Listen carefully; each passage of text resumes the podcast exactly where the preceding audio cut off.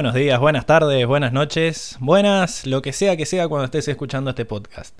Bienvenidos a Cuatro Naciones, un podcast sobre Avatar.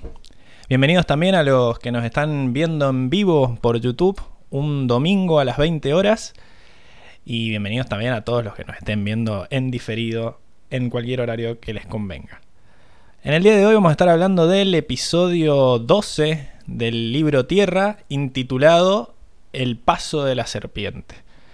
Pero como siempre no estoy solo, sino que me acompañan mis fieles compañeros, como por ejemplo Lucas. ¿Cómo estamos, Lucas? Buenas audiencias. ¿Cómo has andado? Maravilloso. Todo, todo bien acabo de terminar el capítulo por segunda vez, de hacer el resumen. Eh, muy buen capítulo.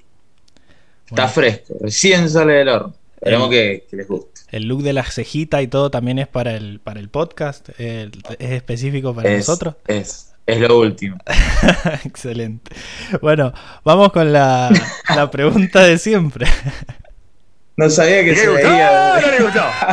¿Cómo no se va a ver si tenés una cámara enfrente? No, bueno, pero sabía que se alcanzaba a distinguir. Sí, sí, está, está, está muy buena la calidad. Vamos de vuelta, no, le diste bola al botón. ¿Y le gustó? ¿No le gustó? Al, capítulo, claro. Vamos, sí, sí, me, me, me, gustó un montón el capítulo. Me gustó un montón el capítulo. Tiene de todo y tiene eh, historias de, de trasfondo. Muy, muy, muy buenos juegos de, de palabras y muy buenas situaciones eh, el guion está bueno, decís. Muy bueno. ¿Ah? El guion está bueno, decís.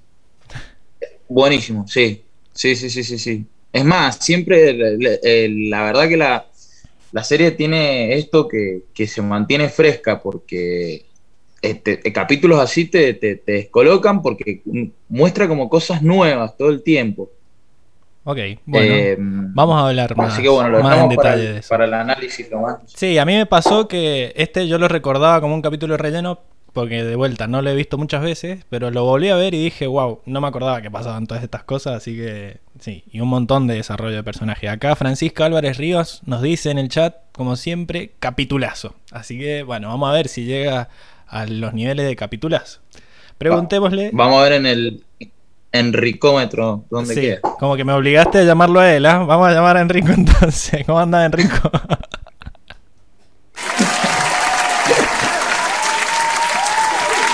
Ah. ¿Qué onda, gente? ¿Cómo andan? Yo encantado, como siempre, de estar con ustedes. En este capitulazo, como dijo Francisca. Eh, ¿Estás de acuerdo? Estoy de acuerdo que es un capitulazo, obvio. Pero. siempre hay un pero. No, no, siempre no. Pero no le puedo dar tampoco un 9, la verdad. Eh, porque si bien es un re lindo capítulo, a mí me gusta mucho. en algún punto siento que es un traspaso, ¿no? Por algo es la parte 1, como dice Netflix. Mm, este, entonces la realidad es que siento que es como una entradita. Eso no quita de que hay un montón de situaciones hermosas, hay dos personajes que vuelven del pasado que me encanta porque muestra una excelente continuidad de la serie y todo lo que dijeron antes. Pero le voy a poner un 8. Eh, porque siento que no. No, no, sí. Yo siempre voy a decir que esta temporada es mi favorita y tiene excelentes capítulos y todo, pero le no es como, por ejemplo, el capítulo pasado que para mí se la jugaron por algo, no sé, muy picante respecto a lo de Ang y, demás. Es como que este, siento que está bien. Sí, como que reparten el desarrollo de personajes, no se, no se encierran en uno solo, sino como que todos tienen un poco de, progreso. Preguntémosle qué, qué, opina a Diego. ¿Cómo estás, Diego?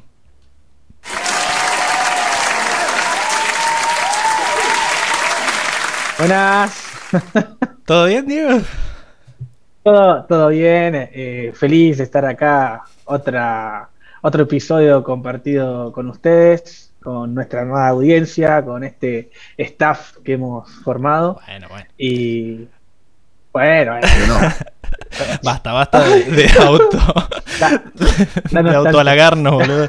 Eh, ¿Qué onda? ¿Te, ¿Te, gustó el capítulo vos? ¿Es un capitulazo? Eh, me gustó. Eh, no sé si lo, titularía como capitulazo, pero me gustó, me gustó. La verdad que tiene de todo, tiene escenas de, de acción, tiene escena de romance, tiene eh, la vuelta a la escena de dos personajes que eh, no sabíamos dónde estaban o qué habían sido de, ellos. Así que me, gusta, me gusta, como dice Enrico, que, que, la serie mantiene esta, esta continuidad en el tiempo de que las personas que vemos antes siguen estando.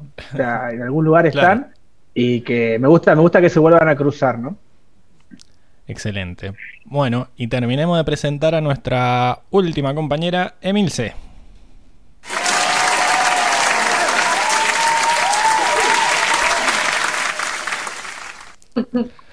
Hola, hola a todos. Hola Francisca. ¿Qué tal? ¿Cómo están? ¿Cómo estamos, Emi? ¿Todo bien? bien, bien, muy bien. Feliz acá, continuando con la línea del Diego. Feliz de estar acá con ustedes por otro capítulo. ¿Qué onda el capítulo? Eh, y sí, me gustó mucho. Sí. Sí, sí, me gustó mucho, estaba muy lindo. Eh, yo tampoco lo recordaba tan bueno, pero la verdad es que sí. Eh, al verlo la segunda vez, la verdad es que me dejó bastante bien. Porque, como dijo el Diego, tiene de todo. Tiene un poquito de todo. Tiene reencuentros, tiene posibles alianzas nuevas con este tema Sukojet, inesperado totalmente. Eh, no sé, tiene, escenas románticas, tiene, ah, tiene todo, no, sí, me re gustó. me encantó, me encantó. Aparte yo creo que era un capítulo necesario, porque de repente, eh, no sé, de, pasar a, o sea, tener a Ang deprimido, a un Ang como más enfocado en las cosas, como que no daba. Necesitábamos así como un capítulo intermedio para, para dar un respirito emocional ahí a, a.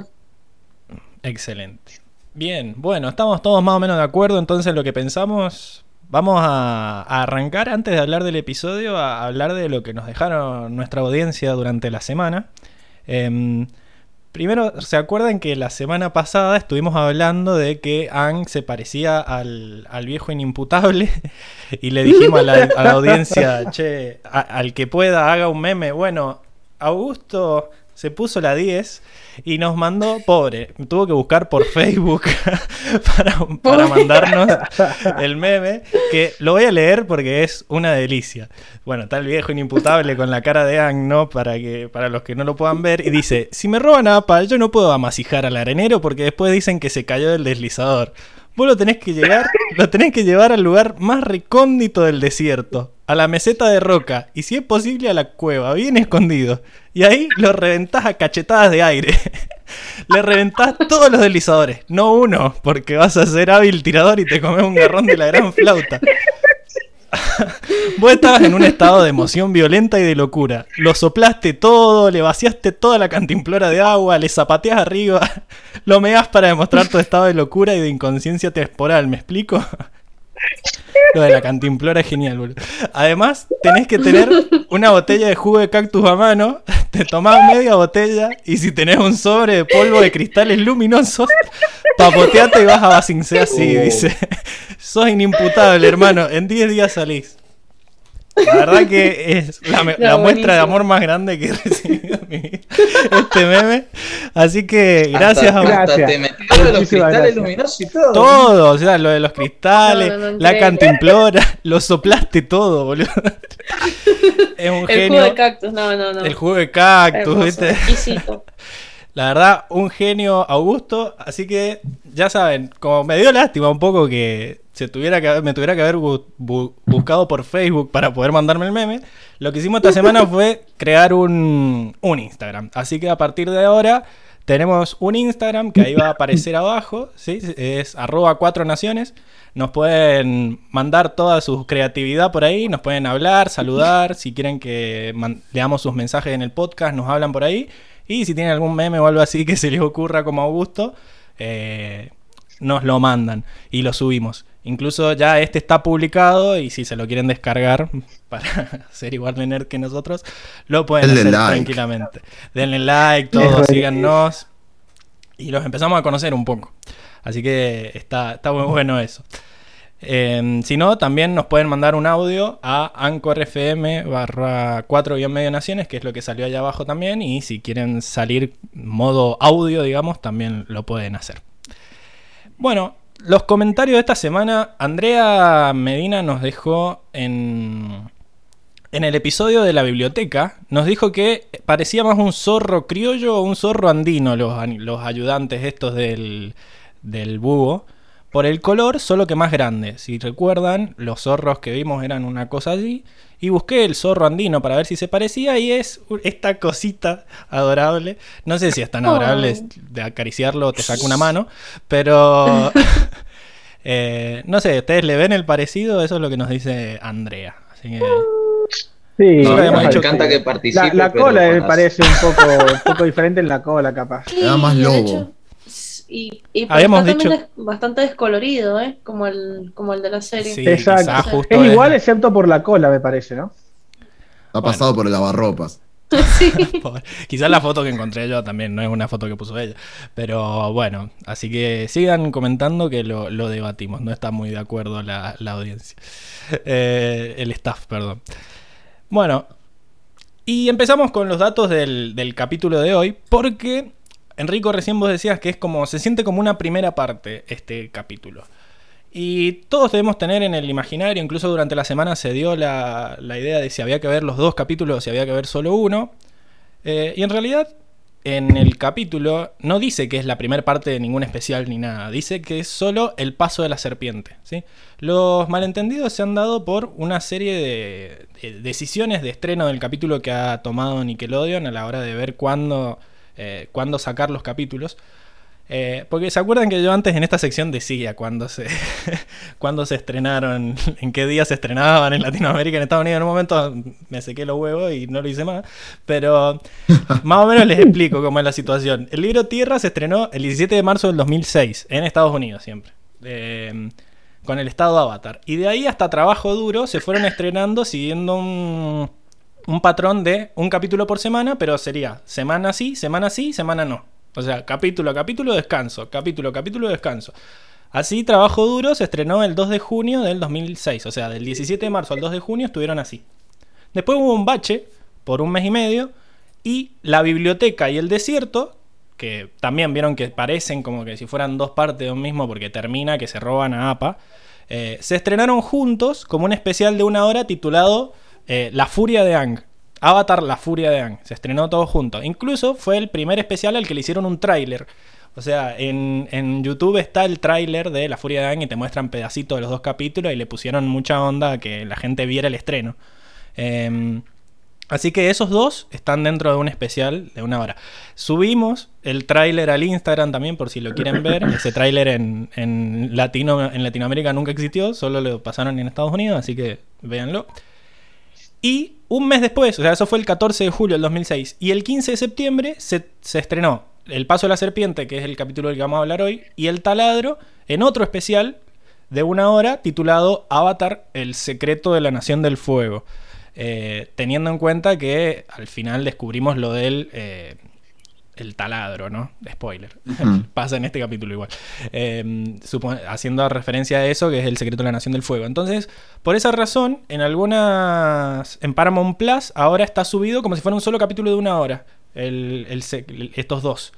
Y. eh, pero no es el mismo nombre por el que lo conocen ustedes, porque también pasó que el libro Tierra, el DVD, que se estrenó en el, 2017, en el 2007, perdón, los dos capítulos de estos le han puesto Camino a Basing C, parte 1, El Paso de la Serpiente, y Camino a Basing C, parte 2, El Taladro. No, nadie sabe por qué, pero por eso está la, este debate de si son o no eh, un, un episodio solo o son episodios por separado. Yo creo que se mantienen como episodios por separado, tanto los dos anteriores como estos dos de ahora. Y Sí. Estuvieron pensados como para hacer episodios por separado porque el, el cartel que estamos viendo ahora del capítulo dice capítulo 12, no dice parte 1 Sí, primera parte, nada. Así que es por eso que, que haya habido algunos inconvenientes con eso. Lo gracioso es que estos dos capítulos están unidos en el, en el DVD y los dos anteriores no. Así que es como que, bueno, no, no sé quién tomó esas decisiones. Acá está el... Cuestionable. Cuestionable cuando quieras, ¿no? Sí, a- a- incluso en Netflix sale así como Camino a Basing C parte 1 y parte 2. Este es el... Lo que sí podemos, podemos concluir es que antes las producciones eran, eran más desprolijas en cuanto a los, a los tiempos, a los horarios. Eso se ha corregido mucho ahora con, con- con los, con los Sí. streaming y con...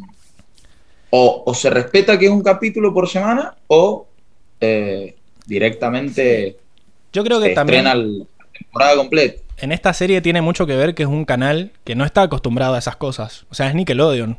Nickelodeon no da este tipo de series, ¿me entendés? Da Bob Esponja, los Rugrats. O sea, son series que no tienen una continuidad. Entonces ha sido medio desprolijo porque es la primera vez que pasaba esto, de que había una serie que si te perdías el capítulo anterior no entendías qué pasaba. Eh, pero, pero sí, es cierto. Estamos muy acostumbrados a Netflix que ahora te larga toda la serie y te la devorás en una noche.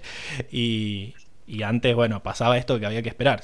O sea, hubo un mes y medio desde que se estrenó El Desierto hasta que se estrenó eh, El Paso de la Serpiente. Entre medio solo sabemos que Han quedó llorando.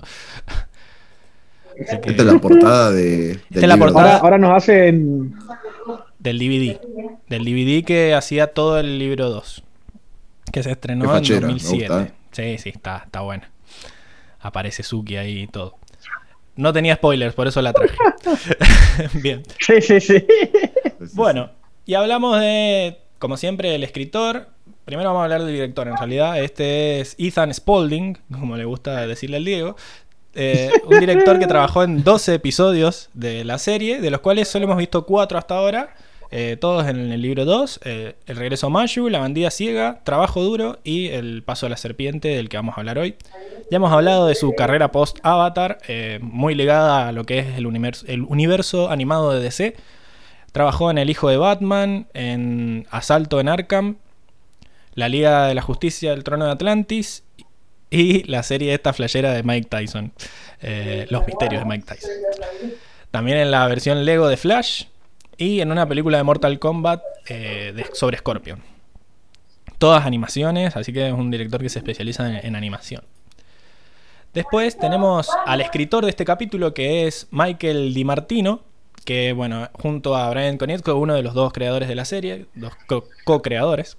eh, pero además él, sobre todo Michael, Brian no tanto, se dedicaron también a la parte de la escritura. Escribió Michael 14 episodios, de los cuales ya hemos visto 8. Los tres primeros, El Niño en el Iceberg, El Avatar Regresa y El Templo del Aire del Sur. El del Avatar Roku, que ese sí salía como Solsticio Invierno parte 2, Avatar Roku. Eh, el del Espíritu Azul, El Maestro del Agua Control, La Bandilla Ciega y El Paso de la Serpiente. Todo, yo Ah, creo que capitulazos todos, de todos, sí, este es el peor, creería que de todos. Es como que el que reparte, reparte, se queda con la mejor parte. Eh, así Re. que, bueno, Michael ha trabajado también solamente en esta serie y en la leyenda de Korra. Y, Lo dicho pero- la abuela del Pablo. Sí, sí, son. que descanse. Y no, solo, no lo escribió solo a Michael, sino también lo escribió con Joshua Hamilton, o sea, lo, lo escribieron como pareja. Eh, Joshua participó en siete episodios, de los cuales solo hemos visto tres: La cueva de los dos enamorados, La persecución y El paso de la serpiente. Joshua ha trabajado también en varias animaciones como escritor, en Kung Fu Panda. También trabajó en La leyenda de Korra, quedó amiguis para la segunda serie. Eh, trabajó en My Little Pony, eh, en The Rise of Voltron y en Fast and Furious, la serie que nadie vio. Así que, bien, y después vuelve el meme. Esos son todos los, los datos del capítulo. ¿No hay comentarios? ¿O sí? Bueno, saludos, saludo a Tiago, saludo a Andrea que nos están viendo por el, por el chat. Y no nos están viendo por el chat, están hablando por el chat. Eh, pero bueno, pasemos a la, a la siguiente sección.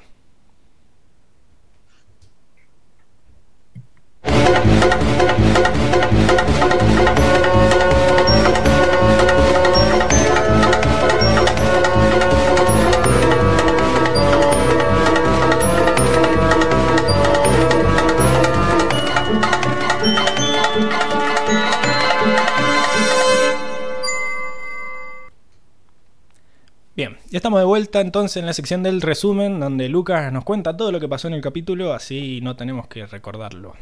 Vamos, Lucas. Maravilloso, bueno, arrancamos como es costumbre con el resumen de la fecha. El capítulo arranca con nuestros amigos reposando y chapoteando en una hermosa cascada donde Sokka, con ayuda de los mapas que se afanó de la biblioteca, comienza a trazar la ruta hacia Basin C. Y observan que el camino más corto es por el llamado Paso de la Serpiente, ya que recordemos que nuestros amigos no cuentan con APA. Antes de partir se encuentran con tres refugiados, de los cuales dos son mujeres y una está embarazada, con los que se proponen viajar juntos y los refugiados le advierten a nuestros, a nuestros amigos que existe otro medio de transporte y que el camino de la serpiente es muy, muy peligroso. Nuestros amigos van a parar a lo que sería una especie terminal de retiro del Reino Tierra con la esperanza de llegar cómodos y seguros a Basin C. Y de acá nos vamos a Zuko y el tío, que están un paso más adelante y ya se encuentran arriba de un barco con destino a Basin C en carácter de refugiado. Y luego de quejarse por dicha condición, Zuko es intervenido por Jet, eh, que era el bebé de este Peter Pan, que vivía arriba de los árboles y que se pegó un par de cachetadas con A. Bueno, ese mismo. Ahora, con un equipo más reducido de dos acompañantes, Jet le cuenta a Zuko que mientras los pasajeros la pasan como el orto, el capitán come como un rey y le propone un mini golpe de estado al que Zuko accede. Volvemos a la terminal de retiro, donde el capítulo nos muestra que la terminal cuenta con un exigente control de migraciones que no se deja conmover por la presencia del avatar, pero sí por el logo de la familia Van Fong. Y entonces nuestros amigos consiguen cuatro boletos. Y antes de abordar, Soka es intervenido por un oficial de la terminal, que es nada más y nada menos que Suki, eh, la guerrera Kyoshi. Y aparte de tirarle los galgos a Soka, le cuenta que las guerreras se dedicaron a proteger refugiados y al no ver a Appa, Suki sale un poco las heridas y pregunta dónde está, lo que causa un cierto fastidio por parte de Aang, que intenta demostrar que su cabeza está en otro lado. Y es interferido por la familia que los acompañaba, que viajaba con ellos, al grito de que no consiguen boletos porque andan flojitos de papel. Bueno, acá pide una excepción a, la a migraciones, pero lo sacan cagando, entonces hincha las bolas y decide abandonar la seguridad e ir por el camino de la serpiente. Se va de la terminal de retiro, esta del Reino Tierra, para ir caminando y atravesar el paso de la serpiente. Antes de partir, se suma a la causa Suki. Bueno, ya en el paso de la serpiente, un cartel advierte que hay que abandonar la esperanza y Aang, que nuevamente se muestra un poco abatido, lo afirma ya que aprendió esto de los monjes o es lo que él interpretó de los monjes, que la esperanza, la esperanza causa distracción y esto causa una ruptura ideológica en el grupo. están los pro esperanza y los anti esperanza, que básicamente es Aang. Comienzan a avanzar en el paso y uno de los costados está eh, controlado por la Nación del Fuego, que no espera mucho para atacarlos a nuestros amigos, sumado a que el paso no es muy firme y tiene sus propios peligros.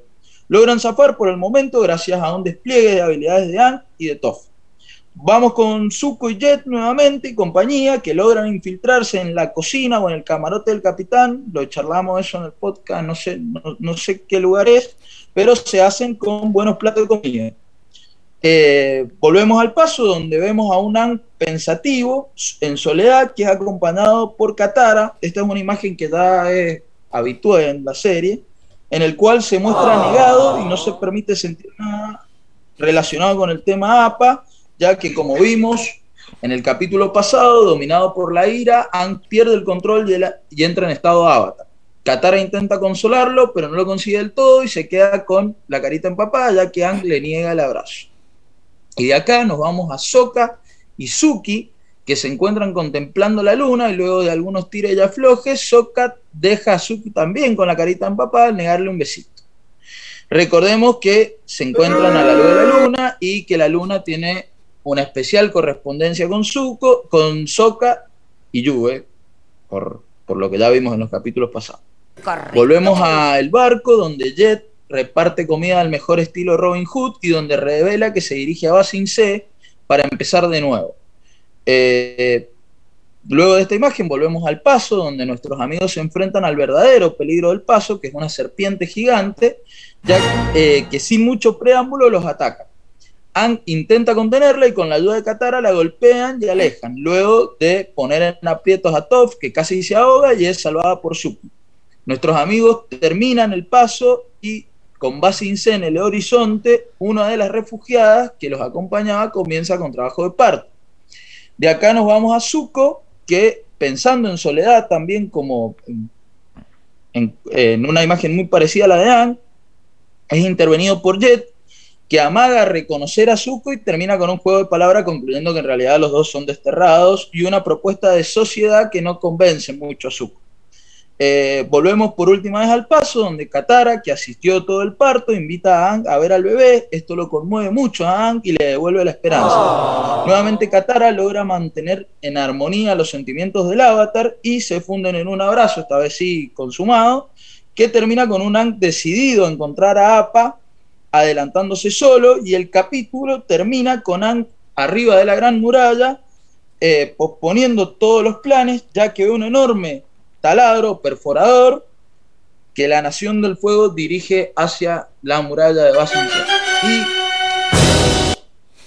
es costumbre, esta sección termina con las preguntas que buscan respuesta y se me ocurrió una sola, es nomás, que es por qué, por qué Zuko está adelantado y va camino a Basingse. Yo no me acuerdo de que... de- o sea, no me acuerdo qué, qué lo lleva, qué lo llevaba Zuko a Basingse, o va por, por inercia, no sé, ¿por qué va a En el- capítulo anterior eh, estuvieron hablando con los de la. ¿Cómo se llama? Los de las La Orden Orden del del Loto, Loto Blanco. Y Airo había estado hablando con ellos y les consiguieron pasajes para ir a Basingse de como refugiados. ¿Te acordás que hablaron Pero con no va para encontrar, o sea, no sabe nada que se va a encontrar ahí. No, no, no. Supuestamente no, no. va a empezar una nueva vida con Airo. Por eso Airo dice que Ah, va de turista y qué sé yo. O sea, es eso. Perfecto, Bien, perfecto. pero muy bien el resumen. Eh, las- eras Beifong nomás el apellido, pero bueno, puede pasar. Ah, eso. Bueno, esa, esas, esos tecnicismos, Y creo para eso que- están ustedes. Hay, hay un. Obvio, como siempre. Y, ah, y creo que hay, hay una cosa que se entendió mal, pero no es tu culpa, sino culpa del capítulo, que supongo que ya lo hablaremos en la sección de traducciones, porque Emil se hizo una cara como diciendo, "Mm, eso se entendió mal. Así que bueno, Eso no me gustó. saludamos Eso lo a. vamos a ver. ya veremos. Saludamos a Francesco Fran, que nos, nos habla por el chat y nos dice: Aguante este podcast, abrazo grande, muchachos. Así que bueno, con ese abrazo en el corazón, vamos a la siguiente sección, ¿les parece? Hice un versito y todo. Sí, señor. Vamos nomás. Un Pablito Trapero, vamos a ver.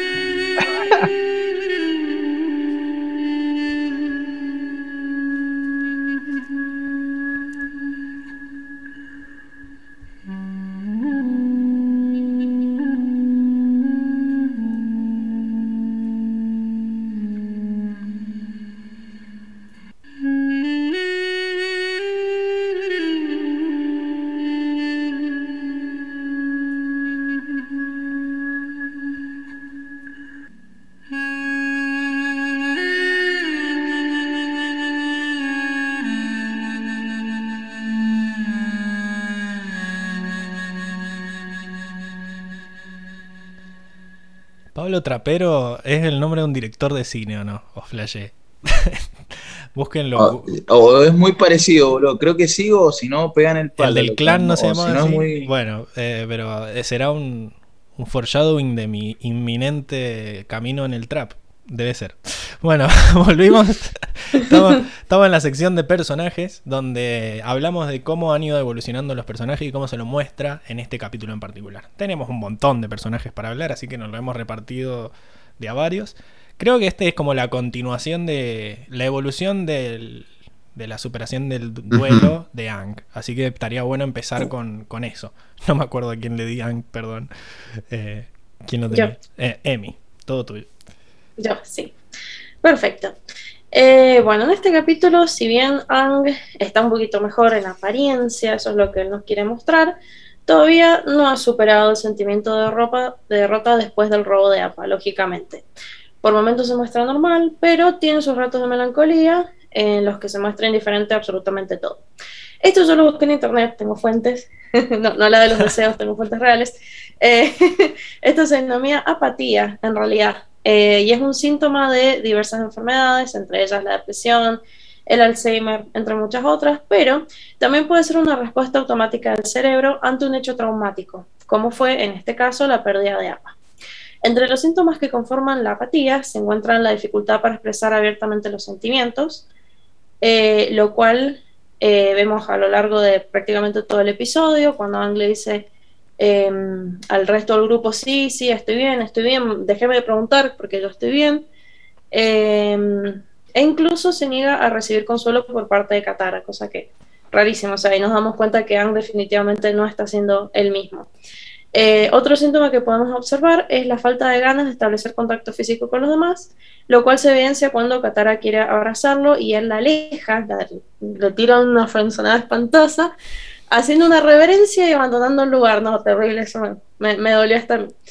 Eh, finalmente notamos que Aang ha perdido parte de la motivación y el optimismo que lo caracteriza, lo cual se hace evidente antes de cruzar el paso de la serpiente, eh, al escucharlo decir que quizás sea mejor abandonar la esperanza, que la esperanza es una distracción, que es al pedo, y que la esperanza no cambia ni resuelve nada. Em, hay algo más de Ang, pero vos me has dicho que analizarán Ang y Katara, así que vos, ¿con Katara o...? No, no, vamos a terminar con Ang, a ver, y vamos hablando de a uno. Eh, bueno, lo que sigue es que, eh, bueno, se muestra así durante todo el capítulo, pero al final del episodio, eh, Anne se ve profundamente conmovido por todo este tema del nacimiento de la nena, qué sé yo, y reconoce finalmente que no ha superado el duelo, que lo único que ha estado haciendo es eh, evitar sus emociones, digamos, para, para no sentir dolor. y reconoce que en realidad sí, sí, le importan las cosas y como que se reconcilia, por así decirlo, con, con Katara. Bien. Y se dan un abracito. Al fin. Con un abracito. sí. La de Frenzonio. Eh, yo, todo lo que decís me suena a lo que estábamos hablando la semana pasada con Enrico de las fases del duelo y que él justo no había visto la semana pasada mucho de negación. Eh, solo la parte donde aparece la, nube y creen que es APA. Yo creo que todo este capítulo es la negación que no sintió eh, la semana pasada. En realidad, pensando un poco en este capítulo, yo creo que de las cinco fases del duelo, en el anterior capítulo vimos más que nada las primeras cuatro, aunque principalmente la, segunda, o sea, vimos la negación muy al principio cuando él está enojado con Toff y demás. Eh, donde más se ve el capítulo pasado es la ira, que él se lo ve sumamente, bueno, colérico con toda la situación, y un poquito de la negociación que la negociación para mí, desde mi punto de vista, es cuando ve la nube y piensa, bueno, ya está, tipo, ahí está, tipo, golpe está todo bien, ¿no? Pero en este capítulo, todo lo que dijo Emi recién me parece que tiene que ver con la depresión, que es la cuarta, la cuarta fase, eh, que tiene que ver con esto de la apatía, de, sentir que ya no hay esperanza, de que de golpe todo eso tan positivo y tan alegre que vemos de Ang, de golpe acá ya no existe y en realidad está sumamente deprimido. También se lo ve un poquito mezclado, acordémonos que las fases del duelo no son ni lineales ni rígidas, sino que son medio cíclicas. Este, pero bueno, acá se ve más acentuada un poquito de la negación y un poquito de la depresión. Eh, finalmente lo que dice Emi para mí es la aceptación, cuando él logra aceptar justamente de que APA no está, estamos por llegar a Sing bueno, vamos a intentar encontrarlo. Sí, yo creo que lo que resume todo es cuando están charlando con Katara ahí en, el borde del abismo y, él le dice que cuando se permitió sentir, digamos, eh, pudo, estuvo... Se la remandó. Sí, sí, como que puso en peligro sí, estuvo en estado avatar, puso en peligro, exacto. Entonces ahora no tuvo control de, sus acciones. Al otro extremo, que es, bueno, no voy a sentir nada para asegurarme de, no lastimar a nadie más. Es como que siempre cuando Ang ve que se pasó de la raya, toma estas, estas frenadas y, retrocesos bruscos. Me acuerdo cuando quemó a Katara también, que la, solución que encontró fue no hacer más fuego control. Eh, y acá lo mismo, como que, bueno, mis emociones pusieron en peligro a mucha gente, no me voy a permitir sentir nada. Eh, son ese, esos tipos de, Como que siempre tienen la misma, la misma reacción de volver para atrás y irse al extremo contrario. Sí, es como, muy extremista, exacto. Pero también tendrá que ver con su, con su modo de vida eh, de monje, digamos, de... ¿Cómo es? De como no me acuerdo cómo se llamaban los maestros aires. Nómadas. No, eran maestros aires. Nómadas, nómadas. Eh, con esta, este estilo de, vida que era muy, eh, digamos, muy simple también y muy rígido, porque ya veíamos que el estilo de vida, eh, al menos no, al menos no, el, no de Ang, sino al menos de los demás maestros que veíamos que eran, tiene que hacer las cosas así y las tiene que hacer así, punto, ¿no? Eh, capaz que el lado de Ang eh, nunca nos lo mostraron como, era en su vida cotidiana, pero por la forma de ser de los demás maestros, tal vez eh, no, pero de los demás maestros sí como que tenía una disciplina muy, muy rígida y capaz que esto venía también eh, este estilo de vida que muchos monjes tienen, que es eh, cero. cuando pasa algo, no comer nada, eh, ayuno y meditación, y esta, estas, estos castigos que se imponían y se siguen imponiendo todavía en algunos monasterios, que se los impone uno mismo en realidad. Entonces yo creo que también va, va por ese lado, como en este paralelismo que siempre vemos de, los nómades aire con, los monjes tibetanos, ¿no? Que tienen estos, este, este estilos de, vida. Sí, hablando de los monjes... Yo creo que también... Dale, dale. Bien, también tiene que ver con que, bueno, es un niño y todavía y no sabe cómo gestionar bien sus emociones, o sea, no, no sabe a dónde poner el límite, como tipo, bueno, ya está, me la mandé la vez pasada, pero eh, listo, no, no sirve de nada que me siga culpando, no sirve de nada que me ponga así, eh, acá la termino y ya está, no sé, haré otra cosa, veré las cosas de otra forma, tomaré otras medidas, creo que tiene mucho que ver con eso y también tiene que ver con que él es como muy autoexigente, o sea, es como que en, en ciertas ocasiones muy libre y muy despreocupado, pero cuando se la manda es como muy fatalista, Sí. Mm. Eh, como que se, se, se, autocastiga mucho él. Cuando tengamos que hacer el, el, juego de tomar del podcast, va, va, a salir la tarjeta tomada cada vez que alguien diga es un niño. Hola. no hay un capítulo que no digamos que es un entramos, niño. Entramos, lo recalcamos sí. mucho, ¿no? Como ah, que, que, pero es, algo es un que, detalle importante. Lo más es que, claro, porque es algo que, no que se nos olvida. Claro, es un detalle que a veces se te olvida por, por lo que están haciendo, se están yendo a salvar el mundo y es una carga súper grande y a veces se te olvida que este olvida. tipo tan poderoso eh, tiene 12 años. Mm. O sea, el chabón te, te, mueve la tierra, te mueve el agua, te mueve el aire y, y, bueno, el fuego no, pero te está moviendo tres elementos y sí. tiene 12 años. O sea, como que no hay que olvidarse ese detalle. Yo Volviendo, creo. El del capítulo pasado no lo dijimos, pero se notaba mucho, porque APA antes es como que lo vemos medio superpoderosos que viajan por todo el mundo, pero gracias a APA. Claro. Pero en el capítulo pasado de golpe estaban en bolas, Exacto. y ahí los, vi, los vimos súper indefensos a todos, uh -huh. más las condiciones Exacto. del desierto. Y, la, la, que, y casualmente la que, la que tomó las riendas fue la mayor, o casi la, la segunda mayor, no. porque bueno, el mayor sí, estaba, estaba drogado por ahí, ¿no? claro, pero... el más mayor estaba drogado. Tomando claro, unos honguitos. El mayor responsable. El mayor va, responsable tomó la se va, se va APA y caen las drogas. Eh, claro. otra fase del duelo. Olvídate, otra fase del duelo. Cada uno lo afronta como, como puede. Cada uno encuentra consuelo en lo que puede. Bueno, vol volviendo a los monjes, yo quería reflexionar un poco de la, de la frase que tiran en el medio, esa de los monjes mm. decían que la esperanza es solo una distracción. No sé qué, qué, opinan. ¿Estamos en esto de que reinterpretó el. malinterpretó la frase o de que la frase era realmente así? Porque... No, yo creo, no, en realidad, mira, yo creo que es, es muy así. Yo creo que es muy así. Pero porque convengamos que, que los monjes eran. ¿Cómo se llama esto? Eran nómades. Y, y ya veíamos que, que Iron nos los pintaba como que, como que se desprendían de, eh, ¿cómo se llama? de las necesidades mundanas o algo así, él explica uh -huh. cuando, cuando está enseñándole a Zuko.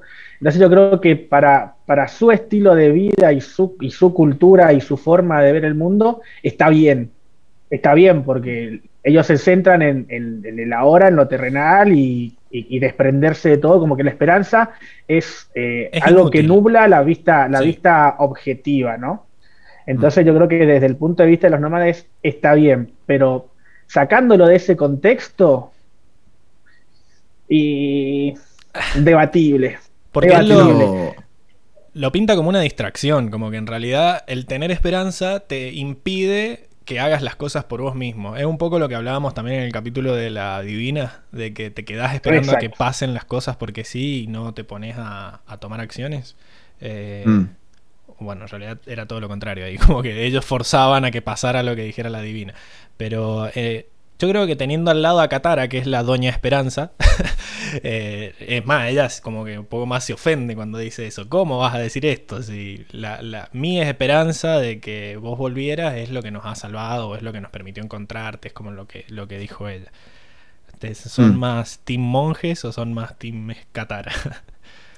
El tema es que la, esta, esta idea que dicen los monjes me tiende más a o sea, no, me parece mal lo que, la idea de lo que dice Ang, pero me parece muy filosófico lo que está hablando. Eh, me parece, si lo combinamos un poco con esto que hablaba también Emi, de que, de que es un niño y de que se llevó, lo llevó medio al, al extremo él también, ¿no? Eh, se, me, se, me, hace que los monjes más que una cultura rígida, al contrario, son bastante desprendidos y buscan el equilibrio, ¿no? Entendiendo como a, todo el universo. Y me parece que Ang intenta siempre seguir esa cultura del equilibrio.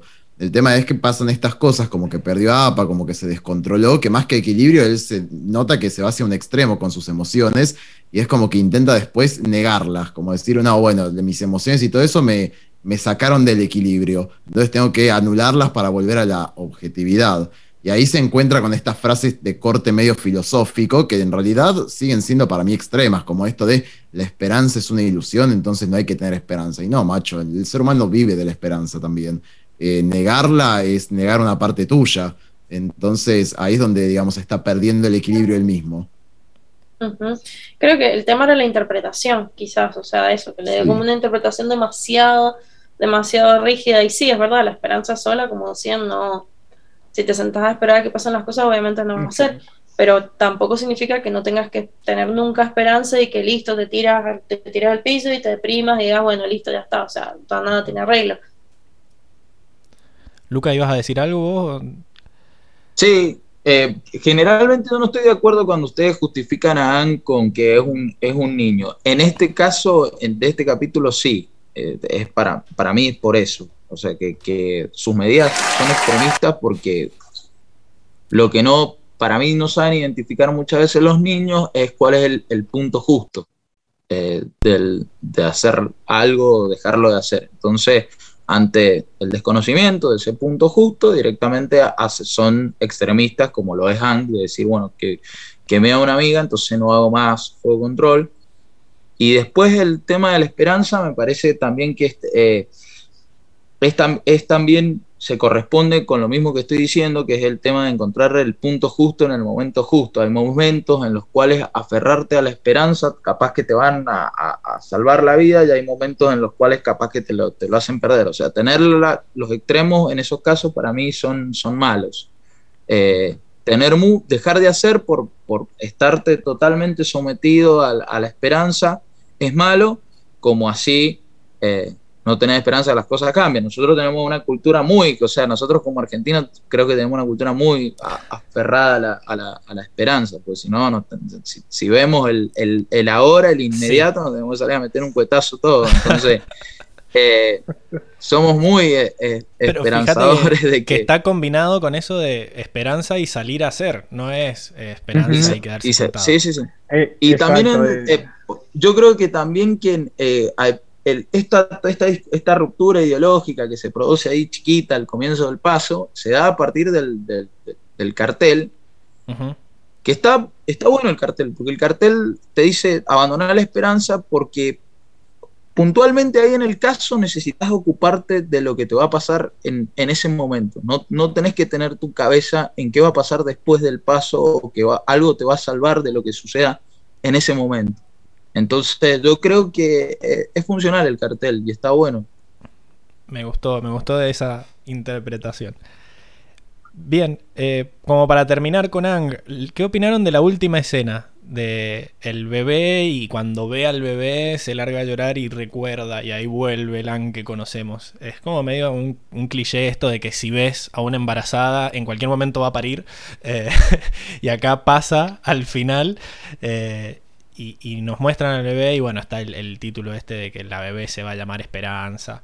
Eh, ¿Qué opinan de eso como, como disparador de que, de que vuelva en sí Ang? Y yo creo que Ang lo veo eh, por el lado de que, bueno, generalmente una vida nueva, eh, o sea, es algo hermoso, milagroso, etcétera. A mí no me gustan los bebés, pero bueno.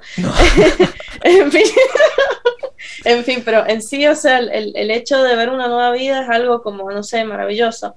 Y por ahí como que te hace dar cuenta de que vos decís, bueno, no sé, el mundo se está cayendo a pedazos, pero aún así pueden pasar cosas hermosas, o sea, eh, quizás estemos en el medio de una guerra, qué sé yo, eh, estamos apurados, estamos eh, haciendo lo que podemos, pero bueno, o sea, todavía hay cosas lindas, o sea, no porque estemos en este contexto significa que todo tenga que ser horrible y, y malo y angustiante. O sea, todavía podemos ver lo hermoso dentro de lo oscuro o de lo turbulento, digamos. Yo lo interpreté así. ¿Están todos de acuerdo entonces? Hashtag no al aborto. no creo que haya sido la idea. Cada uno entiende lo que quiere. No, pero No, gente, no.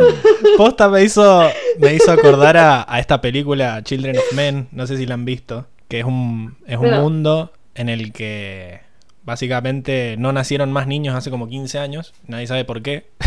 La persona más joven Ah, del mundo fue. Y como que el- el- eso hizo que el mundo se fuera a la mierda. Como que mm. quitó toda la esperanza de que. el- o sea, porque imagínate, no, no nacen más bebés, ya sabes que se va a extinguir la sociedad, que al pedo todo lo que estás haciendo. Y me hizo acordar Mm. mucho. Joya, ah, bueno. eh, buenísimo, o sea. el mejor desenlace Punto, posible. punto para el planeta Tierra, diría recordemos sí. el amor de Mince por los para animales. eh, pero. Denle a los carpinchos su, su hábitat. Claro, Sí. Team Carpincho. Pero bueno, la última escena, o sea, se están cagando a tiros. Bueno, no, no sé si hay spoiler, creo que sí, un poquito. Pero se, se están cagando a tiros todos y de repente ven el bebé y es como que se dejan de cagar a tiros por un rato y todos quedan maravillados con el nene y es como, wow, es, es como la, la esperanza de que hay futuro, digamos. Yo creo que lo, llevó por ese lado la, la serie. Después está el debate de si es responsable o no que esa familia esté trayendo un hijo al mundo en estas circunstancias, pero No. No, no, esa es caer en, en un debate facho. me claro, parece. es un debate Corrámonos de ahí. que vamos, Igual vamos al otro podcast, la- digamos, pero La Claro. Es, es un deba- es, es una pregunta que haría yo esa, ¿no? Ahí.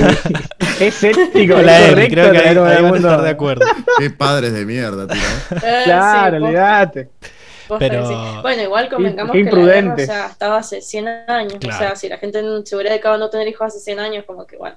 Iban a estar bastante complicado con la tasa de natalidad, pero qué sé yo. Y después nadie va a pagar la jubilación. Así que bueno, eh, Uy, olvídate. La jubilación por el piso. eso, eso fue Ang. No sé si alguien quiere remarcar algo más antes de pasar al siguiente personaje. Si no, pasamos Yo a... quería decir una Eh, cosa más que mm, me pareció a mí, eh, por lo que he pensado yo respecto a cómo superar un hecho traumático así psicológico, me parece que hay, hay dos cosas. Hay un camino largo que es hacerlo a través de un profesional y con un proceso guiado, o eh, un suceso que para vos es importante y te marca. Eh, son las dos cosas por las cuales vos, para mí, podés superar un, un- un hecho, de- así como lo que le pasan con, con APA. Y, y me parece que, lo adelanto, es mi, es mi, es mi personaje la fecha Katara porque lo reconoce al momento y sabe que, que eso lo, lo va a conmover a Aang y que lo puede volver a hacerlo poner los pies sobre la tierra y lo invita a pasar y, y verlo. Y lo consigue. O por lo menos así parece. Mm. Me, me viene al pelo esto que decís porque hay una, hablando del personaje Motomeli, que vos ya spoileaste tu voto, eh, en el Instagram que está apareciendo allá abajito, puse una historia en donde pueden votar ustedes quién es el que creen que es el personaje Motomel, así lo vamos a leer al final y bueno, si hay suficientes votos le damos un voto a la audiencia, como hemos sabido hacer en otras ocasiones. Así que sí, está bien, como que vos acá estás defendiendo que hay un punto en el que él ve el bebé y eso es lo que lo, no, es, no es el camino largo, digamos, es como el, el camino disruptivo, el que crees que pasó. Creo, creo que sí, o, o es verdad, bueno, no lo había pensado, sí, es verdad que puede ser una, una, una sumatoria y que termina con Mm. eso, pero, pero hay algo que siempre me parece que marca el, el- el- el punto de inflexión, Mm. Sí. que cambia el... Sí, de- seguramente hay un, hay un punto de inflexión, pero bueno, está el proceso en el medio. O sea, para mí, si se los cruzaban en el desierto, a lo enterraba en la arena, al bebé, le chupaba un huevo. es como que tuvo que atravesar todo este camino y co- como que es. Ya medio nos metemos en algo medio místico, ¿no? Pero es como que justo ahí, al final del paso, justo nació y justo, y bueno, sí, fue el punto de inflexión perfecto. Pero eh, eh, Katara sabía que le iba a marcar la Sí, cancha. sí, eso. eso estamos de acuerdo. Sí, fue el remate. Es como ese fue el remate. Fue- eh, sí, sí, sí, sí, sí. No sabemos si fue, terminó siendo, es verdad, es verdad, ya no me- entramos en un terreno que es eh, muy gris. Mm. No sabemos si es el, el- el resultado de todo lo que atravesó o, o fue o es eso lo que marca el punto. no, no, no, no, no lo vamos a terminar de debatir, va a ser un despelote. Entonces, dejamos las dos situaciones planteadas. Voten en los comentarios. Eh, bueno, hablando de que Katara se llevó el voto de Lucas, pasemos a Katara, Emi. Lo tenías vos también, ¿verdad? Sí, sí, sí. Eh, bueno, yo ya había mencionado todas las, eh, todas las actitudes de Anne, que había estado muy empático, muy negativo, muy negado a hablar de sus sentimientos. Eh, y por supuesto, todas estas eh, actitudes negativas tuvieron una repercusión en Katara, eh, quien lógicamente se preocupó profundamente durante todo el episodio. E incluso eh, yo sentí que ya andaban puntas de pie cuando se trataba de APA, como por ejemplo en el, Ujú. en uno de los primeros momentos del capítulo que no sé quién creo que es Toca hizo referencia a APA y Katara le dijo como eh, Mm. cállate, para un poco, como tipo, o sea, sé un poquito más sensible, que estaban ahí, ¿viste? Así que bueno, como que ha estado bastante, eh, bastante, como se dice, cuidadosa con respecto al tema eh, APA. Pero eh, en esta ocasión, en vez de imponer sus ideas hasta el final, como siempre lo suele hacer, que es como súper así, súper recta en lo que piensa y, y lo, y lo aceptas o lo aceptas, eh, en uno de los conflictos que se crean en el capítulo, Katara le termina dando la razón a Aang, cosa que nunca, nunca habíamos visto y nunca hubiéramos pensado, que fue con este tema de la esperanza, de que si la esperanza no. En un momento, ella le dice como, bueno, está bien, qué sé yo, o sea, acepta lo que el chabón piensa, que la verdad es increíble, o sea, esto nos muestra mucho madurez por parte de ella, porque ella como que sabía que era un debate al pedo, sabía que era una discusión que no iba a llevar a nada, que probablemente Aang se iba a enojar más, o se iba a frustrar más, se iba a sentir más triste, entonces eh, la corta ahí, le da la razón y dice, bueno, si sabes qué, sí, ya fue, está, está bien, tenés razón. Eh, esto estuvo muy bueno de su parte. Eh, y otra de las cosas que hace, eh, aparte de tratar de evitar conflictos y roces, es eh, buscar la oportunidad de, de, hablar en privado con él, como de, de tener una conversación, ¿viste? Y, y, y decirle, mira, che, eh, yo sé lo que estás haciendo, pero la verdad es que no está bueno, qué sé yo. Eh, pero bueno, lamentablemente se, se muestra frío y, y la, la, deja de lado, la aleja por completo. Eh, pero bueno, como había mencionado anteriormente Lucas, eh, al final del capítulo ella como que se da cuenta, se le prende la lamparita y dice, bueno, no funcionó todo lo anterior, pongamos en marcha una estrategia nueva, eh, lo hace pasar, pero la ve, qué sé yo, y bueno, gracias a, a esa última actitud logra que resurja un poco de esperanza en Aang y bueno, como que vuelva un poco a, a, hacer lo que era antes. Si bien probablemente este, este proceso lo va a seguir, porque como hemos dicho anteriormente, no es un proceso lineal, eh, esto un ciclo y eh, lleva tiempo. Eh, sabemos, o al menos no sé, en, esta, en este capítulo nos da la impresión de que Aang va a volver a, a hacer más o menos sí, lo que era antes. Que va por el camino eh, en parte gracias a, claro, en parte gracias a, a, Katara, gracias a todo su apoyo incondicional y a toda su, su preocupación. Sí, a mí me, me, llamó mucho la atención todas esas escenas en donde el capítulo te, te, hacía ver que nadie sabía bien cómo tratarlo a Anne y que estaban todo el tiempo viendo a ver qué todo feedback, incómodo, así como... qué feedback tiraba. como cuando, cuando Suki le pregunta, ¿estás bien? Y todos se quedaron a mirarlo ahí como diciendo a ver qué va a decir, como a ver qué va a hablar por fin. Eh, me, me, gustó eso, esos pequeños detallitos. Como que, y también sí. al principio cuando dice, sí, estoy bien, qué sé yo, es como que nadie se la terminaba de creer, pero tampoco daba como para seguir hurgando. Era como que uh -huh. me gustó mucho cómo, cómo avanzó Katara en eso. Uh -huh. Y después, bueno, tenía el, se puso al final el skin partera también, que era algo que la chavana sí. sabe. No, una copada la mina, o sea, te hace de todo, te cachetea el, la serpiente, eh, te, te, ayuda a parir un pibe, o sea. Sí. Te muestra el fondo del mar ahí, como en la sirenita. Sí. Ah, sí, el tour. Te, te bajo del mar. Ajá.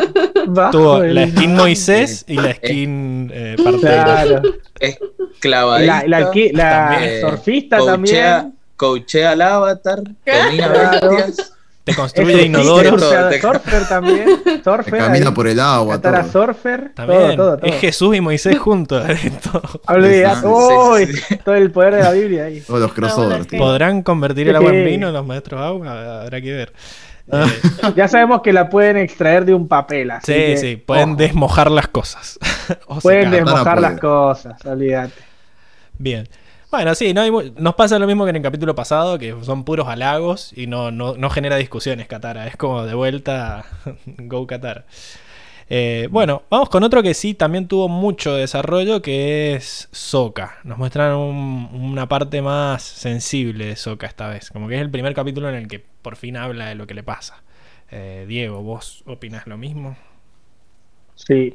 eh, acá Soka nos vuelve a mostrar un poco este, este trauma y este, este lidiar con, con el dolor de lo que pasó con, con Juve, ¿no?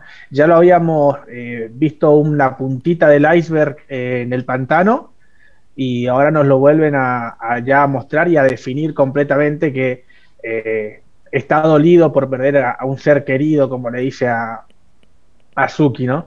Pero también lo vemos acá enamorado o, o tirándole los filos a, a Suki. Así que tampoco, tampoco como que ya va un poquito moviendo, moviéndose para adelante, ¿no? Ya da un, pa- un pasito para adelante en, en lo que es superar eh, a su amor perdido.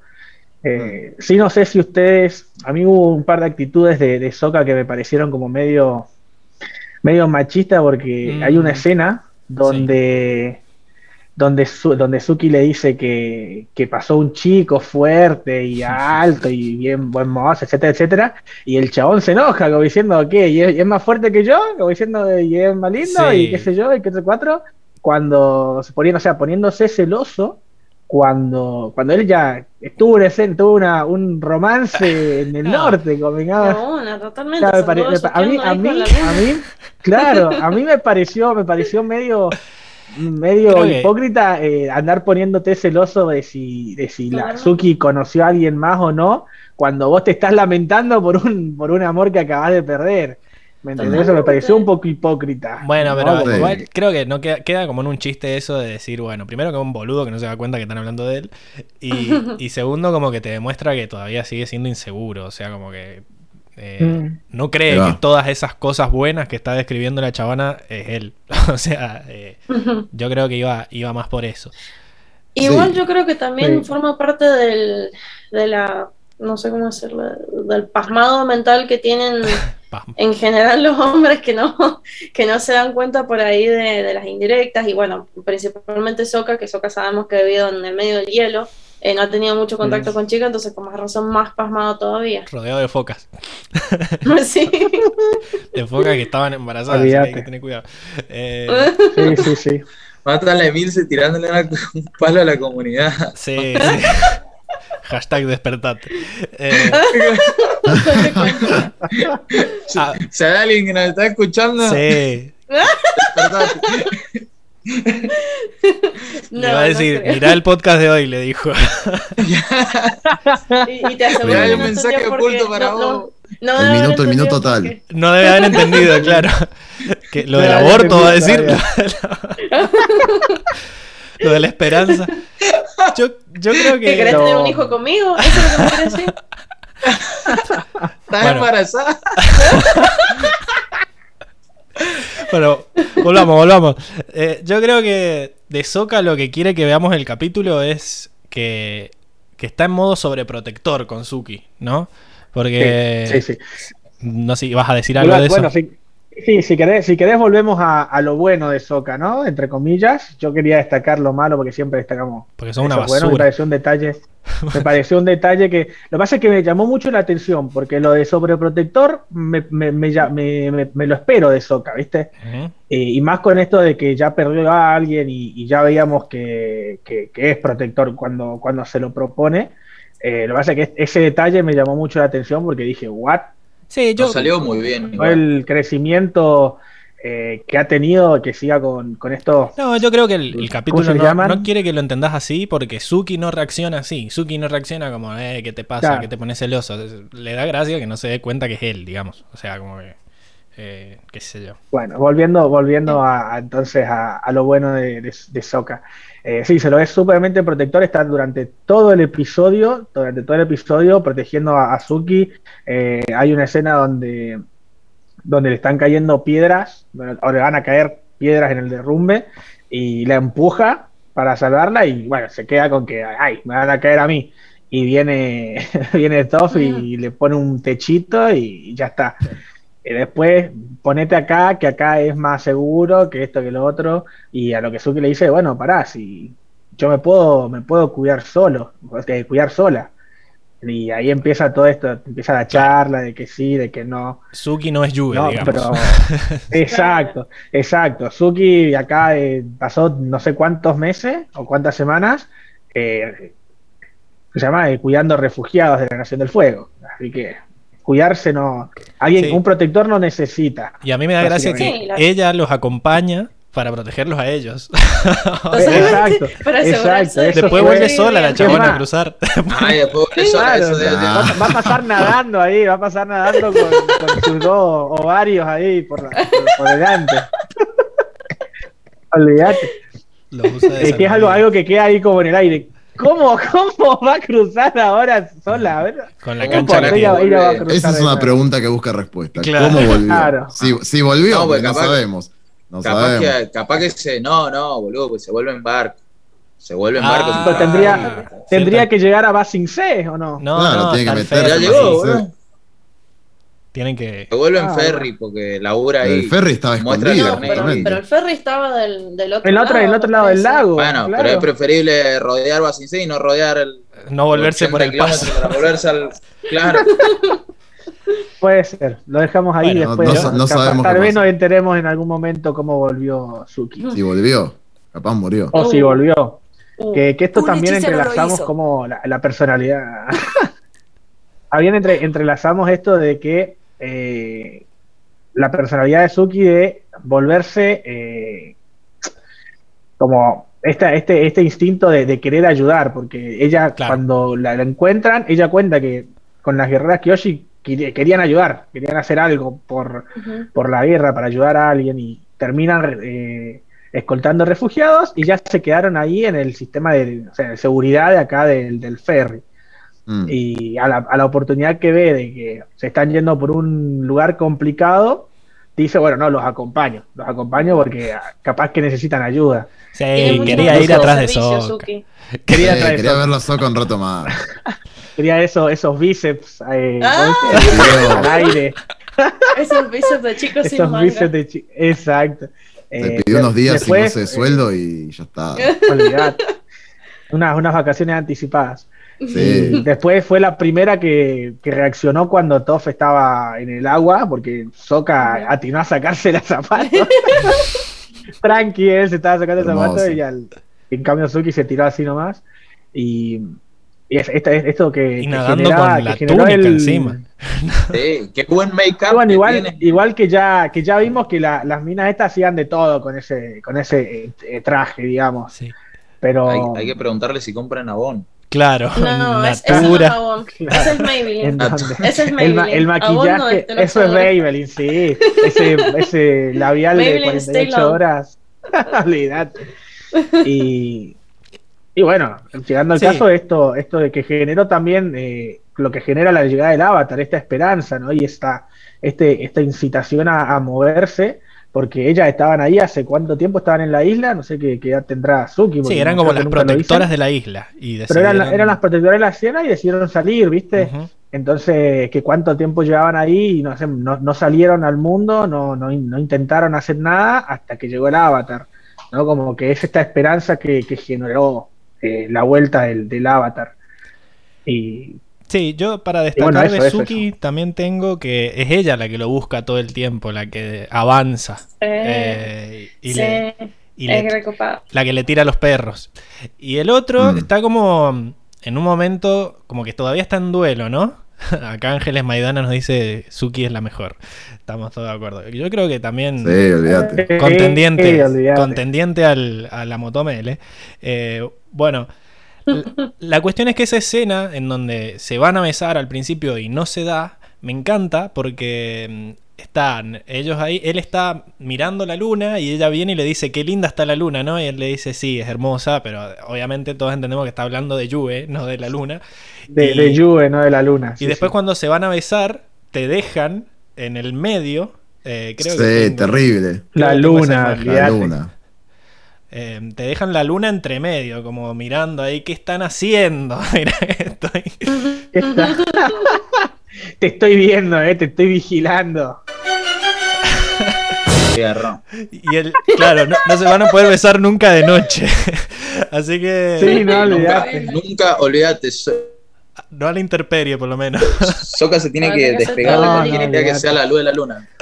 Pero bueno, más allá del chiste, me, me gusta esa toma en particular porque es, es él diciendo no, no puedo, no puedo. Pero él nunca le dijo que estuvo con otra chica, como que se lo da a entender, como que perdí a alguien importante, le dice. Pero es, es la primera vez que nos muestran que él está superando ese duelo. La otra vez fue cuando la vio en el pantano y fue como, dijo, bueno, es porque todo el día pienso en ella. Y acá es la primera vez que nos muestran a él sentado, mirando la luna, solo y pensando. Es como que está bueno eso, Mm. porque es, es una persona que se guarda todo para sí y que acá no le quedó otra porque no, no le permitía avanzar eso que sentí. Eh, así que me, me gusta mucho el desarrollo que hay de Soka en este capítulo. Buena captura, ¿eh? Está, está sensual Suki ahí. Sí, Suki ya estaba listísima, pero bueno. Sí, estaba listo. estaba. Se fue hijo de la puta madre. Pero bueno, lo respeto también. Eso, ojo, ¿eh? Lo- Sí, sí, la, la más feminista sí, lejos. Es una genia. Así Sí, que sí, sí. estamos, estamos con ángeles ahí de su lado. Eh, bueno, y si estamos hablando de Suki y Soka, que en el fandom se la conoce como Suka, el, el ship entre Increíble. Suki y Soka. Acá Tiago Fuentes no está muy de acuerdo con eso y nos pone en los comentarios que él es Team Toka.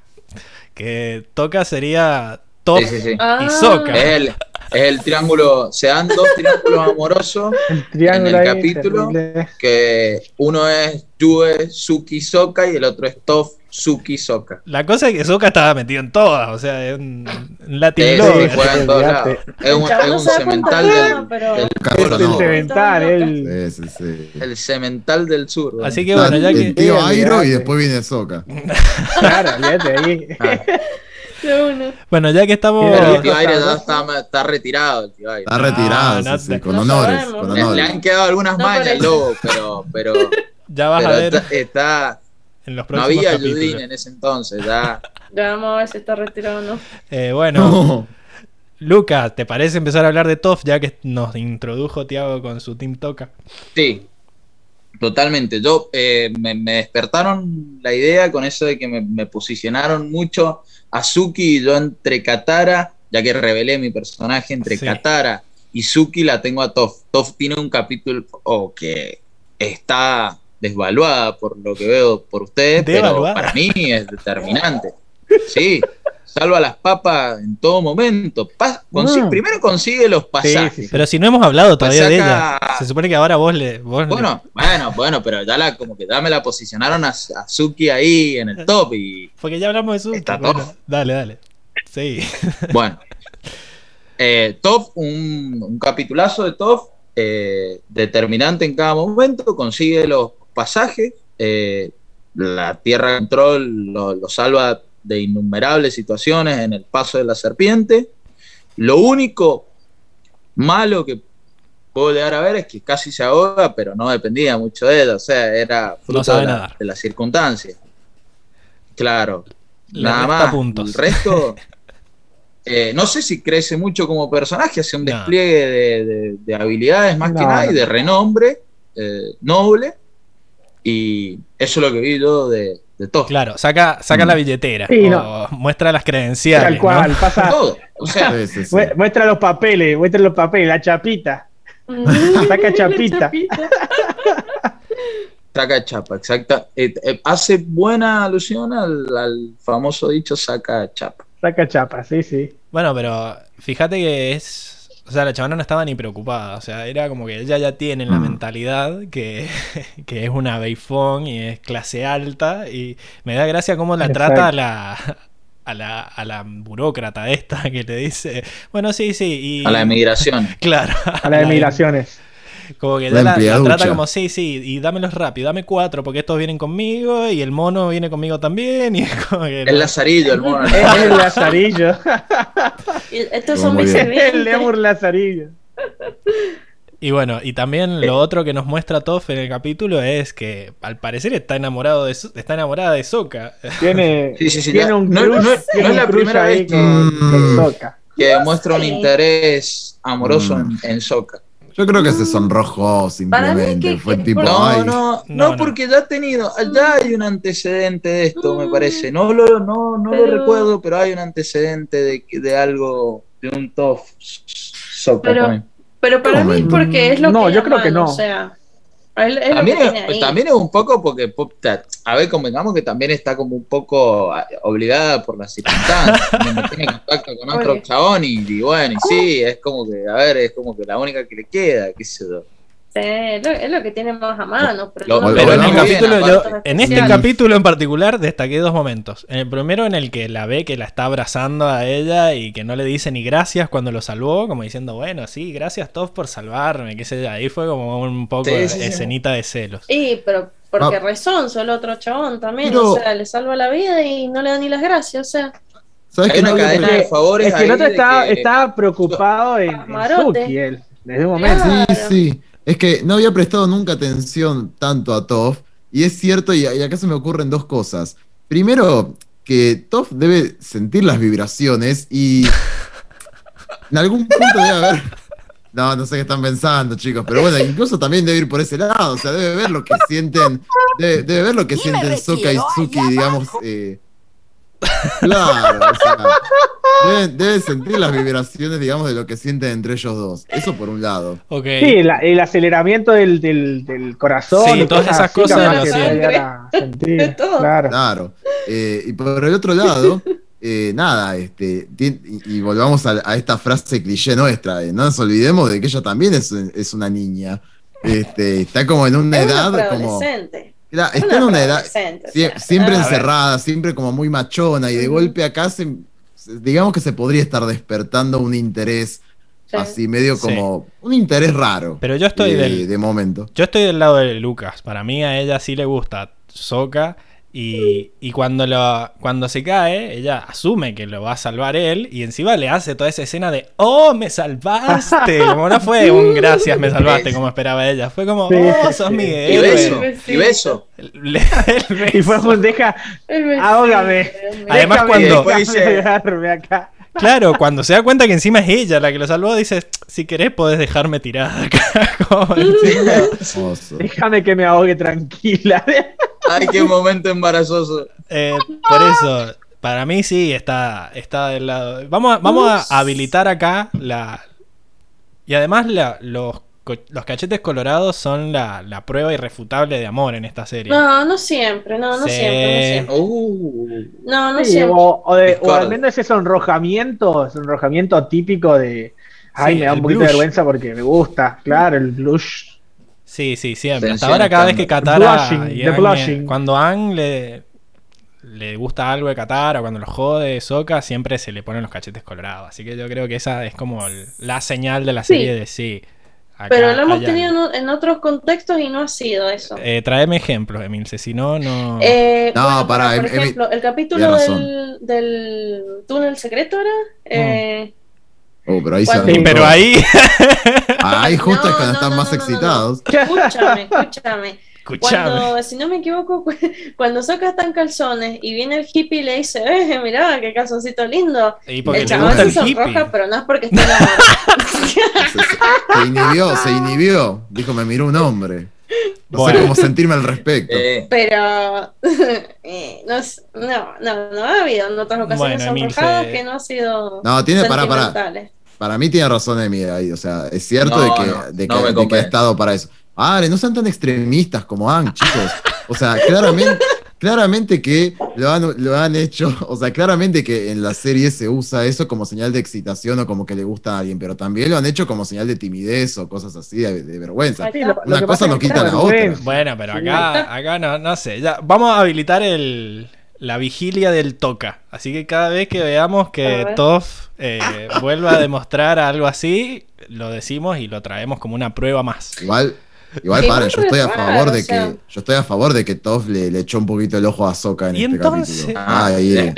Enrico, Entonces, que- pero se van, Pero- se van de un extremo al otro, chicos. Tienen que ser más equilibrados. Sigamos con Ay, otro pero- personaje. Hay que ser objetivos. Son muy volteras. Siempre lo mismo. Eh, Igual, a ver, una cosa es echar el ojo y otra cosa es tener sentimiento, ¿epa? ¿Eh?